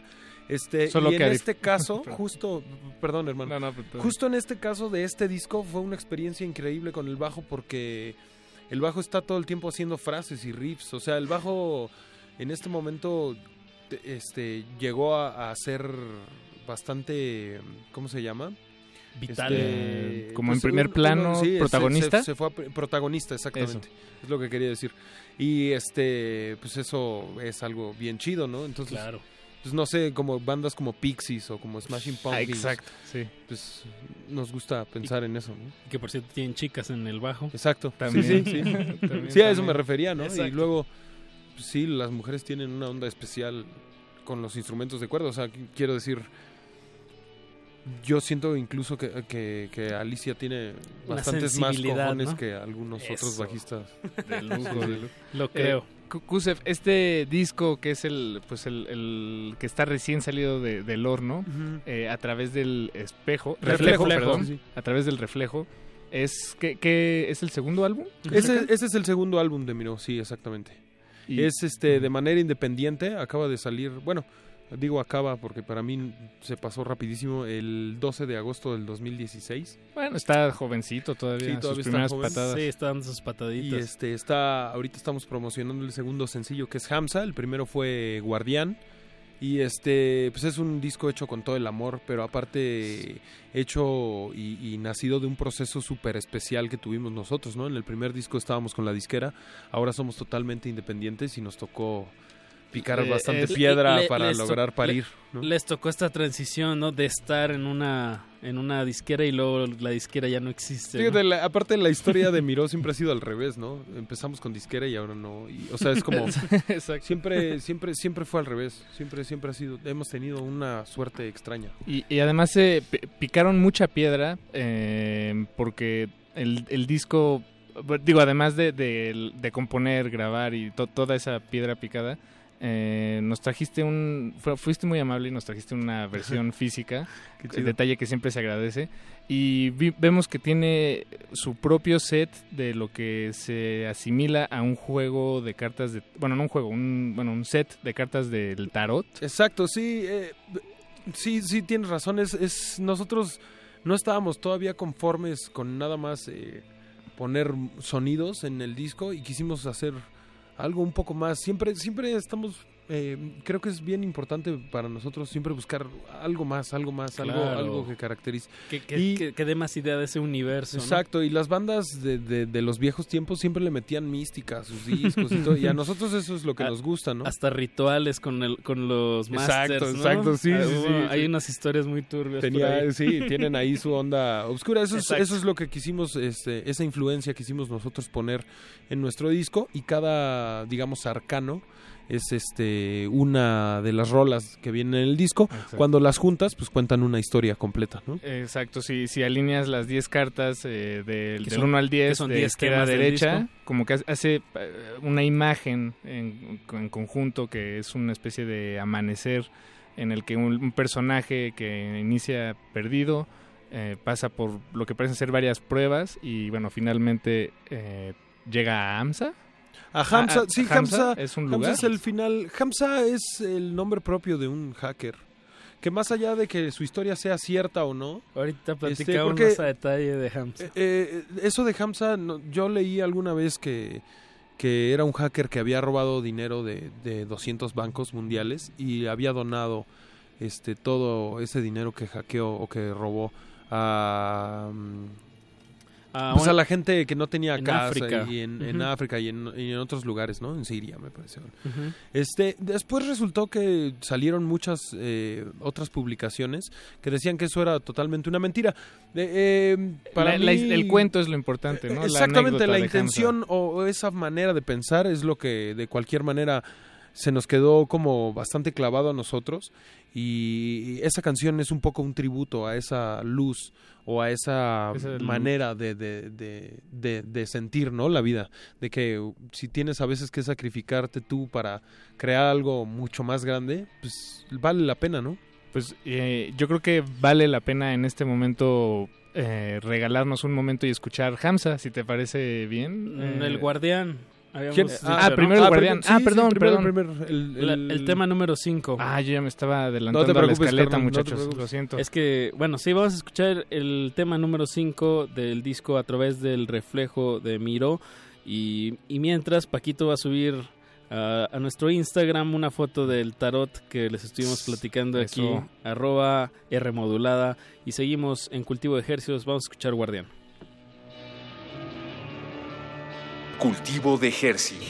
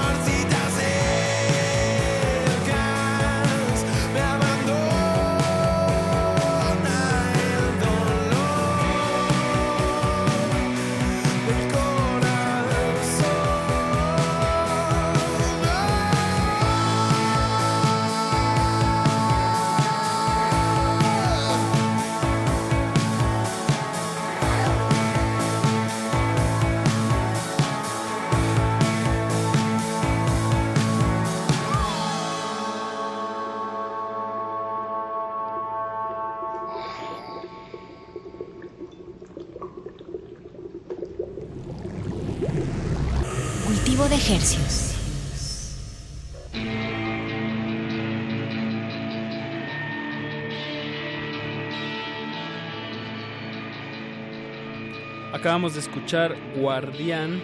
El tema es de Miro, que nos están presentando aquí su segundo disco a través del reflejo. Estamos platicando con Kuser, él es el guitarrista y vocalista de este trío. Eh, él es el 33.33 hasta el infinito Tres, tres, de Miro. tres. Muy bien. El tre- fíjate qué chistoso que digas el 33.33. Porque el 3 siempre ha sido mi número favorito. ¿Oh, en serio? Bien. Sí. Triadas. Sí, sí. El mío es el 17. Estás- en serio, en serio, en serio. 3 siempre se me aparece. ¿no? Está chido. Y, y estamos hablando de numerología y viene al caso también porque... Viene al caso la masonería. La masonería y la bionética, no, no sé, no, yo no sé nada de esos temas, pero lo que sí sé es que enfrente de esta mesa hemos colocado pues el- un detalle muy especial de, de este disco a través del reflejo que viene con 10 cartas, cada una eh, de un tema. Aludiendo a una canción del disco. Y, y todo, todo el- los 10 pues también es una historia de alguien saliendo de un espejo y entrando a- de nuevo a él, digo por resumirlo, pero ya Paquito ya, Bueno, ya- sí. ya subió ya subió la foto en Todavía no, todavía no. Instagram. Ya la tomé, ahorita la subo. Pasa, una cosa a la vez. El, el personaje, digamos que pasa un filtro, ¿no? Que, que es la experiencia, las cosas que le pasan y termina saliendo del otro lado también por el espejo, ¿no? ¿Qui- ¿Quién hizo el arte? ¿Quién hizo esta, este, este bonito detalle? Todas las ilustraciones y el arte de, de la portada del disco y todo eso fue diseñado por Alicia, la bajista. Este, ella es diseñadora y pintora y dibuja y así, entonces ella se aventó toda esa chamba de, de hacer el arte del disco. La idea es original de Miró, ¿no? Entre los tres decidimos que estuvieran las cartas y todo. Y este el hecho de que las cartas contaran una historia, pues fue mera coincidencia. O sea, nos empezamos a dar cuenta que, que cada canción era una parte de un proceso que habíamos pasado. Eso. Y dijimos, y si las acomodamos, o sea, llegamos al, al punto donde las acomodamos de una manera que decidimos que contaban una historia. Y entonces, pues fue coincidencia lo que salió así y está, nos gusta. ¿Y hay, hay alguna manera de usar, eh, digo, alguna manera que se les haya ocurrido, este, o, o que desde el principio estuvo ahí intencionalmente de, de usar este juego, este set de cartas? Eh, digo, porque nunca he usado uno de tarot ni he estado cerca, Sí. no, no, no sé bien cómo funciona, ¿no? Pues Pero- eh, la verdad es que eh, yo siento, y creo que Damián y Elisa lo, lo, lo, lo manejan de la misma manera, o sea, cada, cada pieza de arte o cada ilustración o dibujo o pintura, pues tú le empiezas a dar el significado que tú quieres, ¿no? Entonces, en ese sentido, creo que mucha gente los podría utilizar eh, de la forma que se les pudiera ocurrir, pero Claro. realmente nosotros no, no hemos No pensado... viene con un o sea, no es- instructivo, ¿no? No viene con un instructivo, pero y tampoco es eh, un tarot verdadero. Claro, no, o sea, claro, un- claro. Es un, ¿no? es, en realidad es, se asimila más a una especie de cómic fragmentado. ¿no? Exacto, pero sí, la, la idea de las ilustraciones y la distribución de las, de las imágenes y todo es totalmente basado en una carta de tarot. Exacto, exacto. Pero igual y la historia o las instrucciones están al escuchar los 10 temas, Paquito. Ahí está la, ahí Tiene su mística. Tienen que encontrarle también los, Exacto. las cosas escondidas a las cartas. Averígüelo usted. eh, algunas fechas que tengan o dónde Sí. podemos conseguir el disco. Sí, el disco ya está en todas las tiendas de, de discos y lo pueden conseguir ¿Las que también. quedan? eh, las que quedan, sí. Las, las que sobrevivieron al, a la masacre. Exacto. Este. mm, eh, y ya lo pueden conseguir digital, obviamente, en, en iTunes y todas estas plataformas. Este. Y en todos los toquines, en todos este. Donde nos presentamos, siempre traemos discos. Entonces, si asisten a un toquín, pues ahí, ahí podrán tener su merch o su, o su disco. Y este, pues tenemos el 31 de marzo. El próximo Vamos a, viernes. el próximo viernes. Nos presentamos en el Bulldog Café, Bien. aquí en el DF En Revolución. en la ciudad, sí, en Revolución. Y después tenemos el 15 de mm, abril. El 15 de abril vamos a mm, eh, las pirámides, ¿cómo se llama? al Foro Nahual. Las pirámides de. al ladito de las pirámides de Teotihuacán. Ahí en el Foro Nahual. El Wow. 15 de. Qué, qué Abril. privilegio tocar al lado de Sí, las, de está, las está pirámides. poderoso. Ya hemos tocado ahí, está bien chido el lugar. Órale. Para que le caigan 15 de abril, abril. en el, en el Foro Foro Nahual. Nahual. Y luego otras confirmadas, pues tenemos el Machaca Fest allá en, En Monterrey, Monterrey. que me parece que es el 18 de junio. Junio, bien. Para que le caigan allá en Monterrey si nos escuchan desde allá. De lujo. Sal- Saludos ah, hasta a todos los regiomontanos que nos estén escuchando. Y pues enhorabuena, qué buenas fechas. Eh, las repito rápidamente: 31 de marzo en el, en el Bulldog, eh, 15 de abril en el Foro Nahual y el 18 de junio en el Machaca Sí. Fest. Y métanse ahí al, al Facebook, Miró Rock On y arroba Miró Rock On en Twitter para que puedan este pues checar porque se están confirmando muchísimas fechas más. Entonces para que puedan ahí checar eh, cuándo vamos a estar cerca de, de ustedes para que le caigan. Y de nuevo a la audiencia que nos esté escuchando y que le esté gustando la música de Miró, eh, la verdad, si ven el disco a través del reflejo por ahí, llévenselo este detalle de las cartas del tarot. Sí, está, completamente, está muy fino. muy, y la, muy la fino. portada me- digo, lo, lo digo en un buen sentido, ¿eh? Eh, me- el- es, es como un ojo que me saca mucho de... de, de- Tiene su me trip, inquieta, me, sí, sí, sí, pero, pero eso me, me gusta. Me gusta que me... Sí, Genere. sí tiene que me una inquiete. onda rara. A mí también, por, yo, yo creo que eso fue parte del por qué decidimos poner ese ojo, porque se veía, tiene un trip ahí magicoso. Sí, Sí, sin sí. duda, sin duda. Es una fotografía de un cuaderno de Alicia, eso también. Bien, pues nos queda tiempo para un tema más. Eh, ¿Qué te gustaría escuchar? Pues vamos con Hamza si quieren, ahora sí. Hamza. Ahora sí. Que es eh, el segundo sencillo de A través del reflejo. Y pronto ya podrán ver un video y Ahorita este... hay un lyric video, ¿no? Sí, hay un Eh, lyric video. Estamos subiendo lyric videos ahí al YouTube para que se metan y los chequen porque, pues, aunque son nada más lyric videos, tienen ahí, pues, nos pusimos a, a jugar también. Entonces, para que chequen todos los detalles de los lyric videos, métanse ahí a Mirorro.com Bebo en YouTube y ahí ya puedan a poder ver todo. De lujo. Y nos, nos comentabas que este tema, Hamza, está inspirado. Bueno, lo platicamos en el primer bloque en Hamza. Bueno, no sé si diga bien su apellido, Vendel, Vendelage, ¿no? Vendelage.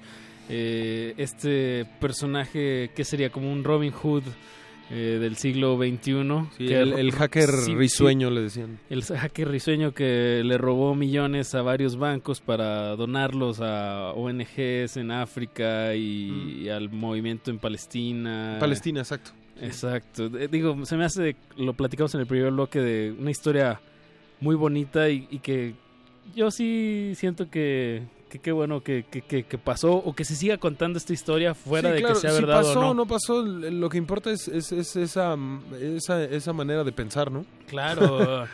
O sea, sí deberíamos de, de analizarlo, ¿no? Deberíamos hackear un poco más.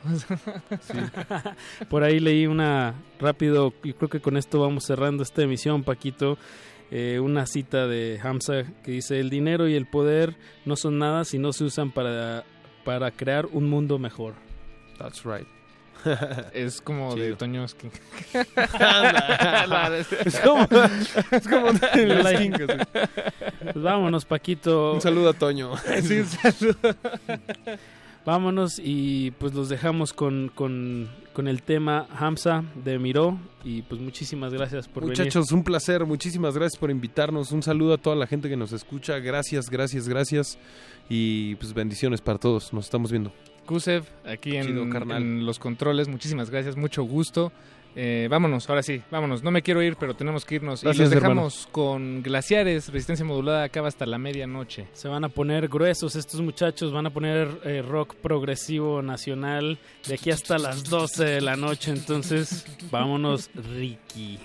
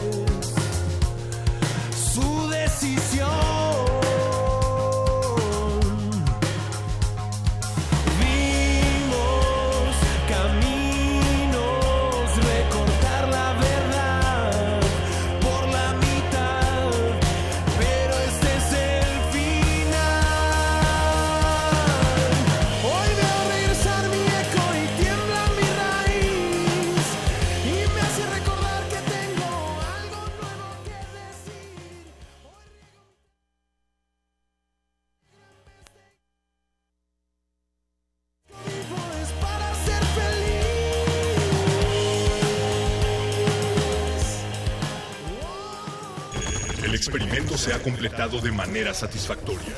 El cultivo está hecho. De ti depende que germine en tus oídos. Buen trabajo, Resistencia. Hasta la próxima misión. Hasta la próxima misión.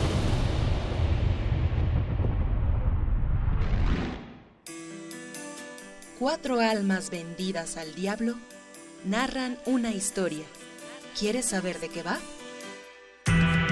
El Festival Intersecciones trae hasta tus oídos la música de El Fausto, una novela sonora que hace un pacto entre el rock y el blues. Viernes 24 de marzo, 21 horas. Sala Julián Carrillo de Radio UNAM. Ven y piérdete entre sus dulces formas.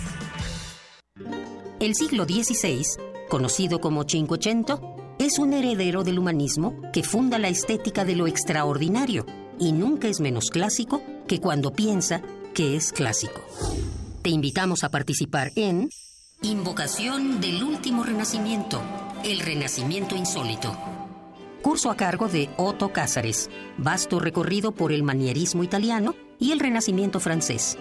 Todos los sábados de marzo, de las 11 a las 14 horas.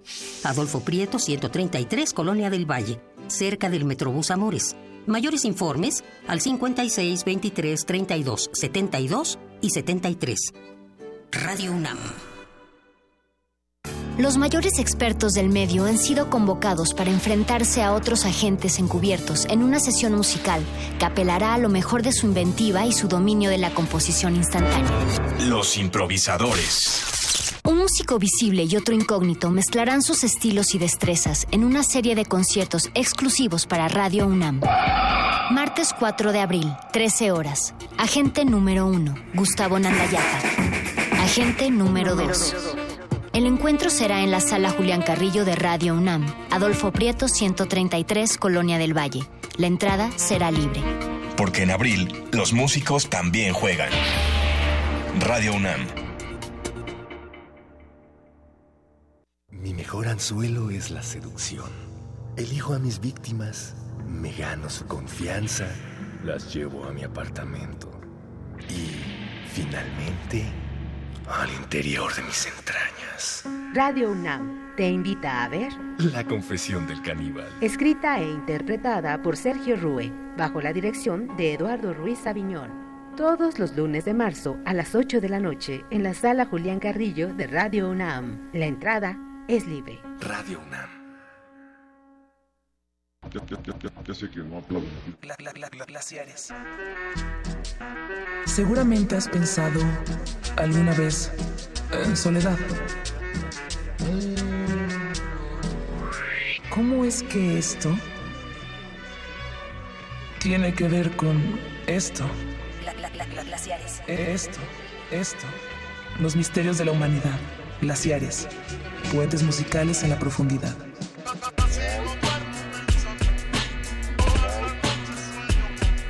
Por resistencia modulada. 96.1 de FM. Radio UNAM. Glaciares. Puentes musicales en la profundidad. Ra- ra- ra- Radio UNAM. Radio UNAM. Gla- gla- glaciares. Por lo que más quieres.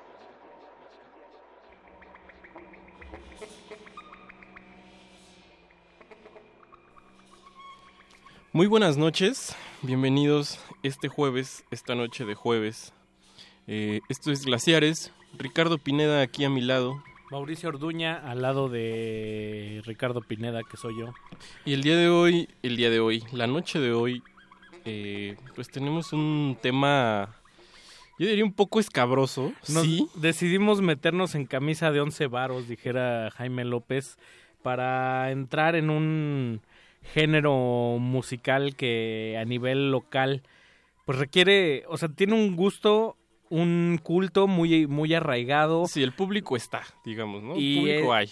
Público hay y es un público muy exigente. Si tenemos que hablar de rock mexicano, este, no podemos saltarnos el, el rock progresivo lo- Mexicano. local.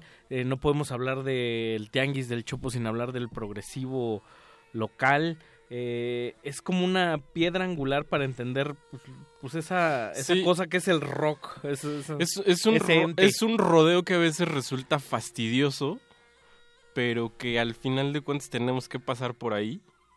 Y pues es necesario pasar por ahí para, para ver qué hay, ¿no? Pues para muchos es como el arte de la... El rock progresivo es el arte de la grandilocuencia Sí. en los instrumentos porque sí... Mucha parafernalia a veces. Virtuosismo más, más técnico. A y veces muy dramático también. Referencias súper oníricas, fantasiosas. Eh, por ahí algunos también de los primeros que yo recuerdo que medio parecían o tenían esa tendencia de ser progresivo sin que fueran progresivo o bueno, sin que ellos lo enunciaran como, como progresivo. O sea, me acuerdo mucho de unos de Arturo Mesa que, pues sí eran un poco aburridos. Eh, hay uno muy bonito que me gusta, bueno, muy bonito para decir de Arturo Mesa que se llama No, no nos vayamos sin el mar. Ese Ese es el primerito. Y en realidad los textos como que... O sea, la- la let- las letras de las canciones son textos de, pues digamos como... como prehispánicos. Son textos prehispánicos pasados a... pues sí, los musicalizó. Pero lo raro es que encaja muy en la onda de lo progresi del progresivo que es como dices, como, como de, no, no de castillos, es como de, ¿qué será? Pues sí, mucha Como- cosa onírica, ¿no? Como también hay referencias a... Al espacio. A elfos, a las hadas. Ajá. Pero en el caso de México también... Jardín de elfos. También logró como arraigar mucho su, su identidad. Y hay más bandas de las que usted cree en el Híjole, ámbito del rock sí. progresivo nacional, Sí. reconocidas a nivel internacional, egos que se desbordan y hoy decidimos, no, vam- no vamos a abarcar todo, Obvia- Obviam- obviamente. solo una hora, vamos a dar ahí una, una embarradita. Y pero tampoco es que vayamos a pasar lo mejor. Es una selección muy personal. En redes sociales escríbanos, eh, márquenos los apuntes ahí. Saludos a Guillermo Tapia y a Rafa Villegas quienes nos están Nos están escuchando. sintonizando. Sí, viejos lobos Ah, de mar bien. que están ahí con el dedo en la- Hombres- con el hombres dedo en de la llaga. El dedo sobre el renglón de que no digamos una, una barrabasada y que no Ah. levantemos el nombre de Carlos Alvarado en vano. Vamos a arrancar con... bu- Para entender el rock progresivo mexicano podemos partir de, desde varios ángulos, desde, desde las cenizas de Avándaro y, y el grupo Nahuatl, eh, también desde esta alineación donde estaba Jorge Reyes llamada Nuevo México. Ah, que es con lo que vamos a arrancar, querido querido Mau, que ¿Qué qué? se me, se me fue un poco el, el patín. Pues vamos ya a arrancar de una vez con la primera canción. Se llama Nuevo México. que si a usted esta le suena como a los resabios de Duk Dux y, Sí, sí. y Árbol y estas cosas, pues está muy, muy en, en lo correcto. Carlos Mata, eh, Raúl Noriega, Francisco López y el mismísimo chamán Jorge Reyes dieron vida desde Guadalajara a uno de los combos eh, semin- seminales, semilleros del rock progresivo nacional. Que Ah, después iba a tomar un papel importante en, en esta cosa del progresivo. no, pues fundamental. Fundamentalísimo. Arranquemos pues. Vámonos ya, sin decir nada. Glaciares.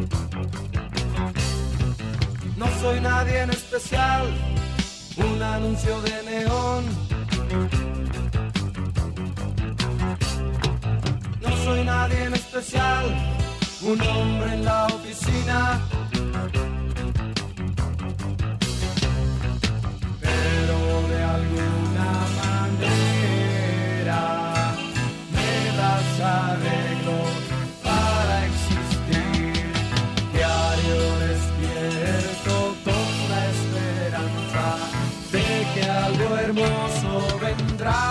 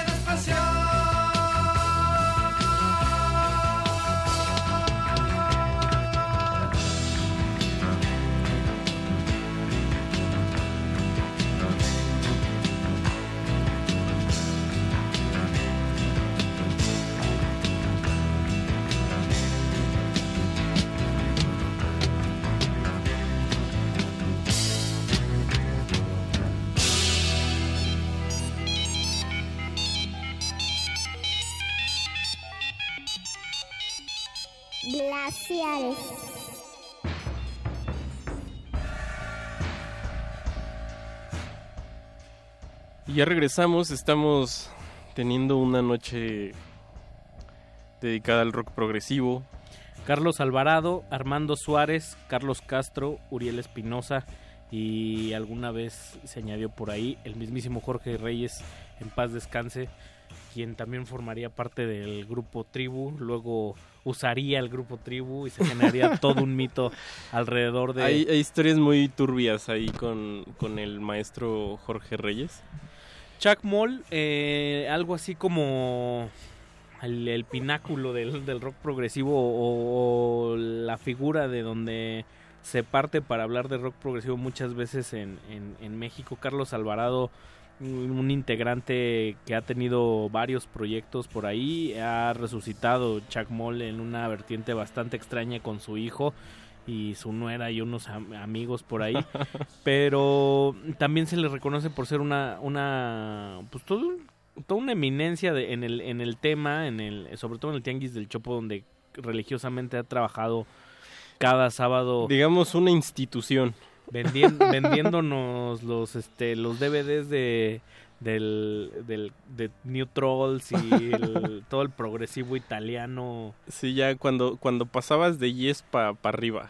pocos fans tan aguerridos de Cream Crimson como, como Sí. él. Y bueno, Chuck Moll no solo es, digamos, la, la apoteosis del rock progresivo, como decíamos, sino también una de las primeras bandas que pues que despega a nivel internacional y que graba Un disco.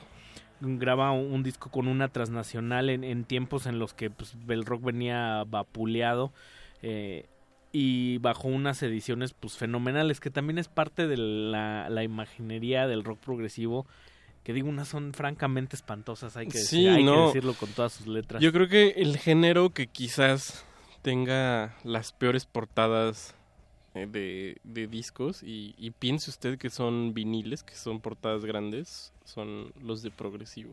O sea, tienen una... pero al mismo tiempo son las más locochonas Híjole. Por ahí se les colaban hasta, hasta Led Zeppelin, por ahí se le colaba al- algunas así como con esa estética de progresivo. Yo me acuerdo. Y, y pues digamos que se le puede abarca- abordar desde, desde diferentes puntos y ángulos al, Desde, desde el ángulo fermata hasta el... Hasta digamos el ciudadano de a pie, como nosotros. Y que también tiene como puntos muy, muy notables, como digamos los enconos o, lo- o los encuentros con el jazz o con la música clásica. Híjole, y con la música clásica a veces, a veces no es tan, o sea, para mi gusto no siempre es tan fortuito. Se ha sufrido, se ha sufrido mucho, sobre todo en el tema de que a veces es difícil que se encuentre una muy buena banda de progresivo nacional y la mayoría de estas producciones que sucedieron en finales de los 70, principios de Están los súper 80 mal grabadas. son son, Muy son malas, malonas, ¿no? sí. Por digo el acceso a la tecnología y todo, o sea, por Sí, ejemplo, también. mucho se ubica a- al grupo que encabeza el baterista Víctor Valdovinos Ah. en la batería ico- ic- iconoclasta que Iconoclasta. es como muy muy peculiar Pero también yo creo que tocan muy bien y sus discos se oyen se oyen muy bajitos se Sí. oyen se oyen malones la, la ecualización de esta... Ay, ¿cómo se llama esta disquera? Donde salió el primero de Real de 14 que también está ecualizado bien raro, como súper agudo. Este... ay, no sé, le quiero decir pentagrama, pero no es pentagrama. Discos Pueblo. Discos Pueblo, donde, donde ya dijimos salió editado por ahí Mexicanto y Rodrigo González. Sí. Pues es un ambiente donde, de don- donde ubicamos todo, todo esa, toda esa cosmovisión y por eso no es raro ver que, por ejemplo, Charlie Montana, que es de La Guerrero, que es donde cercano a, a- a donde se pone el tianguis del Chopo, pues sea muy adepto a- al, al, Sí, progre- claro. al progresivo también, ¿no? Claro, O que ah, sí, Saúl cierto. Hernández, que también es de La Guerrero, esté muy enterado sobre quién es el Baleto del Mutus Socorso o, est- o estas, o estas cosas. Premiata Forneria, Marconi y así, los que quieras. un, un género, digamos, muy, muy estricto, ¿no? O sea, son pues, pocas veces hay chance, por ejemplo, para el humor. Sí, yo creo que es un género en, el que en el que el chavo ya no quería ser tan chavo y se aseñoró, según yo. O sea, como que tiene tiene como que esa esa facilidad de volverte pues sí, como un poquito más aseñorado y sí, como dices, no es tan divertido, ya no es tan, o sea, se lo toman muy en serio. Y digo, no está mal, pero Pero vamos a irle escarbando en este programa y vamos a, a encontrar sus respectivas muy intensos. excepciones. eh, que de alguna manera también se agradece, ¿no? Que sean Sí. como... Uno lee el libro del otro rock mexicano de David Cortés y dijeron, maestro, hay que leerlo, pero siempre con humor.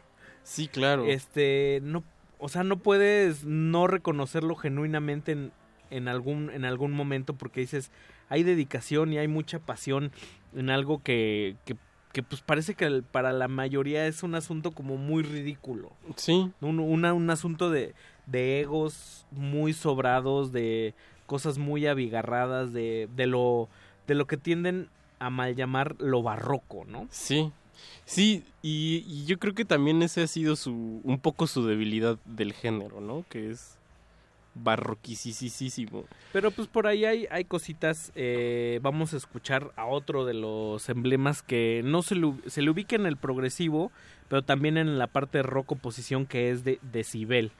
O sea, Órale. es de uno ya de los, de los primeros bien ubicados. Estamos hablando de 1978, 1979. Discos que además tienen una impronta muy particular que son difíciles de conseguir. Sí. Por eso y también... Y si los consigues, seguro... No, pues un cambio, Un ¿no? cambiezote, Un cambiezote. Por ahí dijeran la pura crema. Vamos a escuchar el Titosco. Ah, ya me pegué aquí. Ajá.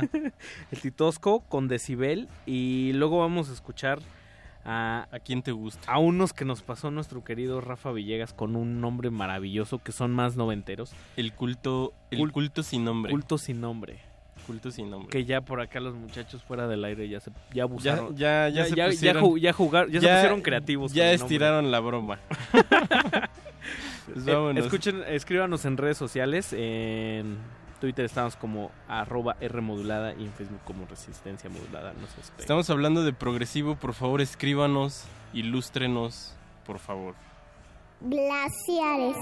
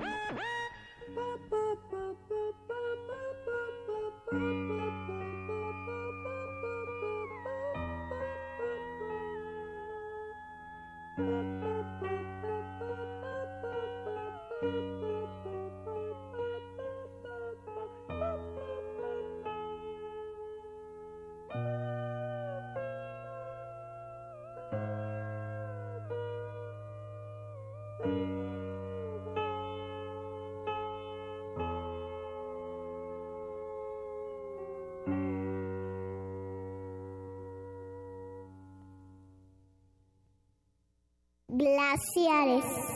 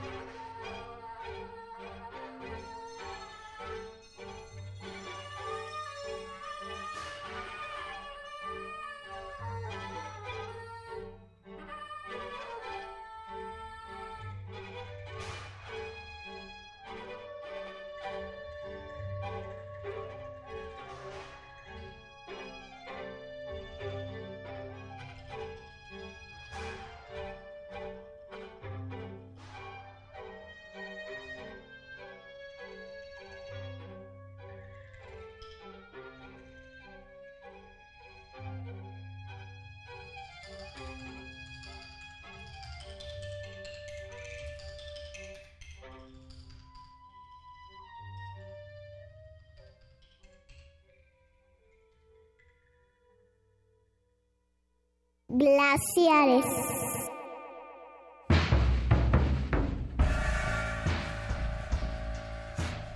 Y regresando del tianguis del Chopo, sin dinero y con una regañiza por parte de los expertos, regresamos aquí a, a- a Glaciares en una noche dedicada única y exclusivamente al rock progresivo mexicano y de alguna manera a esos guiños también que son del rock oposición. Eh, que el rock op- oposición era un movimiento más, digamos, e- en forma y que metía cosas como más, más, Más- libres, que el rock progresivo también es otra de sus características. Luego se abandera mucho sobre la libertad y la creatividad y la, la progresión misma que, que incluye la palabra. Pero pues hay una caja ahí no dicha, O hay sea, reglas en diga- las que te dicen, híjoles, esto no. ¿Esto no es? Esto no, chavo. Por ejemplo, Ya. La Perra, que es parte del rock oposición o rock progresivo más contemporáneo de los 90 para acá, muchas veces los han ninguneado. Los han porque- ninguneado. Sobre todo porque Perico, el payaso loco que formó parte de MSC, Música Ajá. contra Cultura, pues es- payaso, ¿no? O sea, y, y también tiene nombres como este Ay, qué mal. el darqueto norteño o, o la pantera Híjole, rosa la pantera rosa marihuana Esa yo hubiera querido ponerle esta noche poner esa es- Mau, pues lo era hubieras mi- puesto también es tu programa mano. Era mi, era mi favorita de la perra. Y y, luego- me acuerdo mucho de haberlos visto en ese en ese recinto del a, a la afuera del, del metro Hidalgo que cómo se llama el centro cultural José Martí Ah, que es de los lugares donde se puede ver todavía buen rock progresivo mexicano, este ya adulto. hasta punk pues sí y después qué escuchamos después escuchamos A unos que nos pasó Culto. nuestro nuestro querido Nuestro Rafa, querido Rafa, amigo. amigo, hermano, vecino, Colega. colega, ¿qué digo? Eh, Amigo, amigo. Rafael Villegas, a quien pueden escuchar en Nocturno Reactor en la estación hermana Los Reactor miércoles. 105.7 de FM. los miércoles a las 12 al lado del querido Bartolomé del Mar del Mar. y pues bueno, una de, una de las bandas, eh, digamos, progresivas, contemporáneas también, de 1995, es este Culto sin nombre del disco Hallazgos Nerviosos. Una, Órale. una agrupación que se caracteriza por tener más, más de un integrante femenino, cosa que solo hemos visto en escasos casos, ¿no? Como Claro, por ejemplo, Icono- Iconoclasta tenía a una mujer, tiene una mujer cantando porque todavía de repente. Fíjate De be- de qué repente- belleza. Iconoclasta tiene una mujer cantante y a uno de los mejores bateristas mexicanos en su agrupación, no cualquiera. no cualquiera Doble Sí, combo. sí, doble combo Doble combo. A mí sí me gusta una canción que se llama El perro de Pablo, pero De- de Iconoclasta. Iconoclasta. Ya no tiene que ladrar, dice. Uf. Y acá hay tres, tres chicas, una en el violonchelo, otra en flauta y otra en, en la la viola. Algo, digamos, que cuando si se combina la imaginería de Lovecraft, que también Lovecraft es súper recurrente en el rock progresivo, y algo de, de Sibel también, de Nazca o de, de, Ar- híjole de yo, le- yo intenté con Nazca y no pude Nazca Eh, es un gran nombre. Nazca el nombre muy bien pero híjole es que es, es difícil En Pero- conducta 10 en música cero, dijera Alex Lora. dijera el tío Alex Lora oye pues ya vamos a escuchar qué más qué más sigue yo creo que la perra está bien Antes de eso, me gustaría recomendarles justo, digo, el libro es imposible de conseguir, casi prácticamente imposible. El otro rock mexicano, una investigación de David Cortés, que salió por ahí de 1999, editado por el sello Opción Sónica. la otra cara del rock y Tower Records, la otra cara del rock. Rock. Pues de alguna manera ellos son nuestros Yes, nuestros King Crimson, Nuevo México. a- a Nuevo nuestras Me- posibilidades nuestro Yetro Tool son- Nuevo México suena totalmente a Yetro Tool. Sí, y a Jethro Tull cuando en Jethro lo. Tuleño. Exacto, y a Jethro Tull en los primeros, porque ya también después agarró una onda progre ya más... Pues ya, sintetizadores, los 80, ya te imaginas, ¿no? Que los sintetizadores son, son buenísimos. Quien tenga oportunidad por ahí de hacerse de estos viniles que acaban de salir bajo un sello, me parece que es alemán, si no mal recuerdo, se llama Mexican Cassette Culture. Eh, vienen cosas que nunca habían sido eh, editadas en, en CD, bueno, su nombre lo indica, de hay cosas de Arturo Mesa. Ah, mira. Hay cosas de Vía Láctea, hay cosas de Carlos Alvarado, de Oxomaxoma, José Luis Álvarez.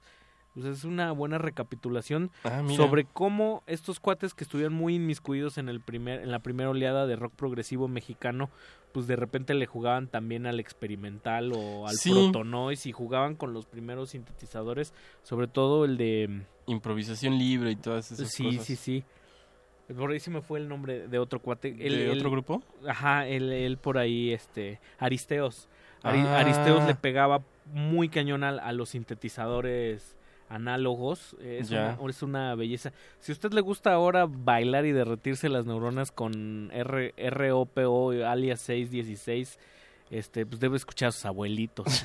debe escuchar a sus abuelitos, mano. Pues vamos con un bloque contemporáneo. Híjole, ya ¿no? te estaba entrando el... El vulgarcito. eh, no, ya te estaba entrando el gen progre. Pues que, mano, ¿qué onda? Saludos a nuestros amigos. Estas ediciones de Yes. ya, vamos a escuchar a Tengo la un frágil en japonés, man.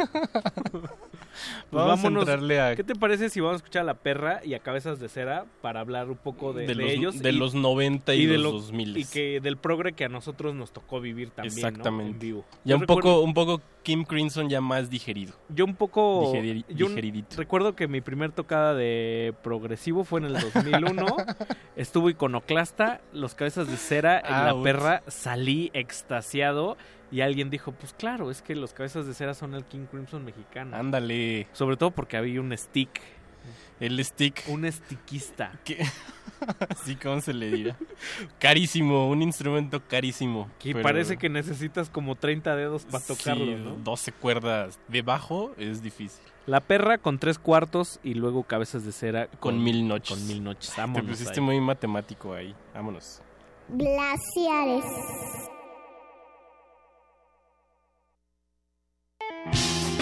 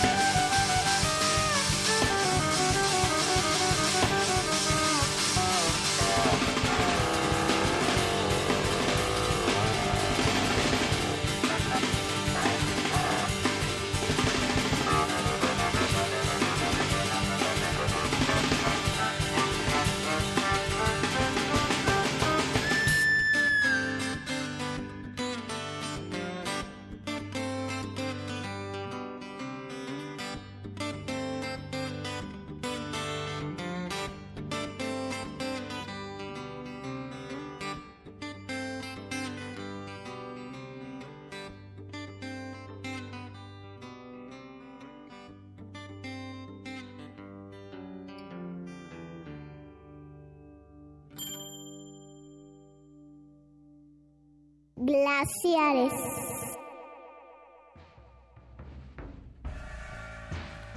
Y en un arranque Balkan, Gypsy, Urbano Cósmico, dijera Guillermo Tapia, los hermanos Sotelo y Ramsés Luna dieron vida alguna vez a uno de los combos progresivos contemporáneos más importantes que ha dado esta ciudad llamado Cabezas de Cera. Ah, mira, está en coro. Ahora que Ramsés Luna tiene una cosa llamada Luz de Riada, un- es un saxofonista notable.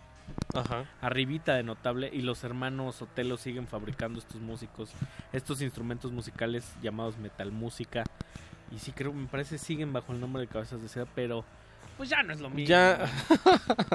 sí, total. Dos discos, como bien dices, y, y, pues no se acabó la magia, pero pero algo pasó. Un poco sí.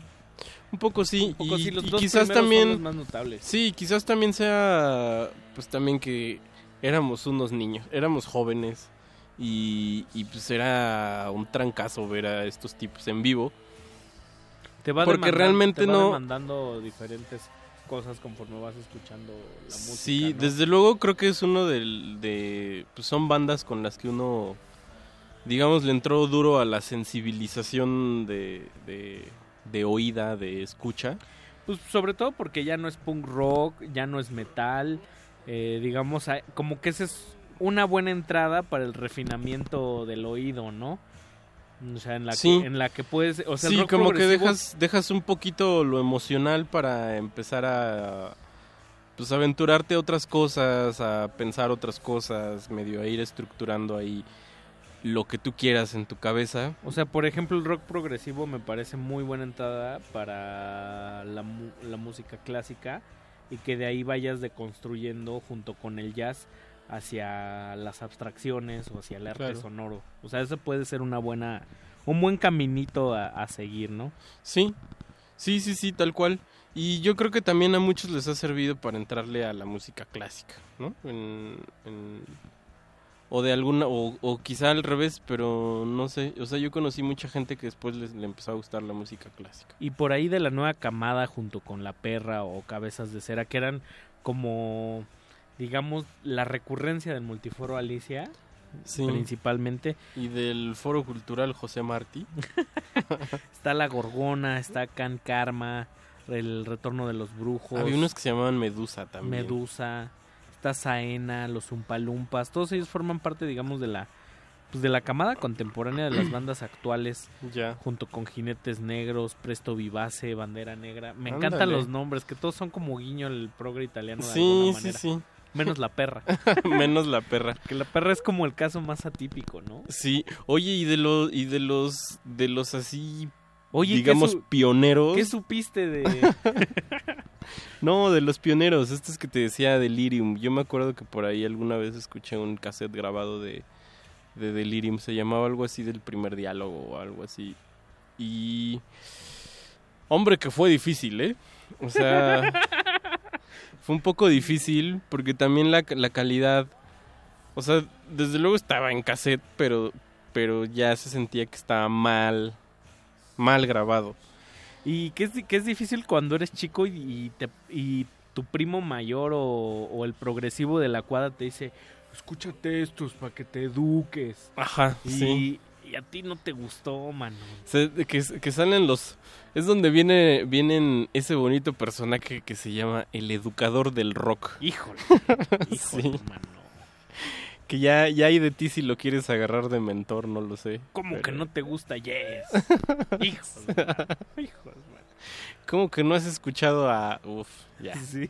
La clásica, que no, es, no está mal que nos falte bibliografía, ¿eh? Sí, no. Las, las aproximaciones muchas veces entre, digamos, más naturales, más conforme las vaya requiriendo tu oído y tu cerebro y tu organismo conforme a las cosas que vas viviendo y, y de las cuales te vas nutriendo, pues me parece que ahora sí que la palabra orgánica entre más orgánico es tal vez es mejor, ¿no? Sí, claro. Y creo que también es muy buen pretexto este programa como para que los escuchas no... O sea, se avienten un clavado porque si bien no... Quizás no encuentran cosas que les super encanten, pero yo creo que van a entender muchas y, hay, digamos, es como, como una manera de, de, de vernos hacia adentro y decir, mira, esto es lo que, esto es lo que hay y esto es lo que había. Y es, es eso creo que como dato, como historia, como lo que tú quieras, siempre es, se agradece. Y pues bueno, estamos llegando a la parte final. Nos faltó, digamos, como Éntrenle sin prejuicios, que es lo, lo tres mejor. cuartos. Sí. A como ustedes quieran. Faltó a, a Alquimia, faltó el gran Oxomaxoma, que ha sido uno de los Híjole, Al-. Alquimia era padrísimo. Yo lo tuve en CD. Y sí, muy bonito. Pero no va a estar Alquimia, pero junto con ese disco tuve uno de Vectores Coplo, que yo creo que ¡Puta! Sería de maravilla cerrar con Vectores Coplo. Yo me atrevería a decir que gracias a Vectores Coplo es parte del ingrediente por el cual Ricardo Pineda y Mauricio Orduña tienen un programa de radio también. Sí, puede ser Es la, la semilla glaciar, digamos. Un discazo que no ha logrado, digamos, ni Nazca, ni Nobilis Factum. Sí, no, ni, nada. Ni Víctor Valdovinos con sus 30 tarolas, ni de High Fidelity Orchestra. Vectores Coplo, mano, en una suerte como de... Es muy extraño. Pues no es progresivo, pero son cacharros de metal ahí. Carlos Alvarado de Chacmol estaba Eh, ahí. sí, tocaba este También- Romo, no me acuerdo cómo, ahorita cómo se llama. Arturo Romo, Romo, Arturo Romo. un instrumento que se llamaba el trombatrón. que también fue diseñado junto con José Álvarez de Oxomaxoma, que tiene participaciones en ese disco. Hay una, hay una rola que se llama Ubarij. No, y- bueno, hay una que se llama Las Lagartijas. Y otra que se llama Represión, Smog. Es un disco súper oscuro para la... Muy avanzado, según yo muy avanzado porque yo no había escuchado nada en la vida que se pareciera a eso y estoy hablando, pues no sé, como por ahí de la... Pues antes de la secundaria o en la secundaria. 12 años, 13 años. Y, y de verdad no se parecía a nada. Y saber que eran de aquí decía, bueno, oye, ¿qué pasa? Yo quiero conocer a estos señores. Yo hasta la fecha no, locos. no he escuchado algo así. No, pues no. Pues vamos a despedirnos entonces. Ricardo Pineda, muchas gracias. Andrés Ramírez. Mauricio Orduña, muchas gracias. Andrés Ramírez, que también es, es músico de buena cepa, guitarrista, guitarrista brutal. eh, Ricardo, que también toca el pandero y, el, triángulo. Y el este, ¿cómo Yo soy triangulista. ¿Qué es lo que tocaba en la bilis negra mano? El octapad. El octapad en su versión más automática posible. No, no, no es cierto. Tocabas el caos pad. ya, vámonos. Esto fue Glaciares, muchas gracias. Los dejamos con Vectores Coplo, grupazo. Glaciares.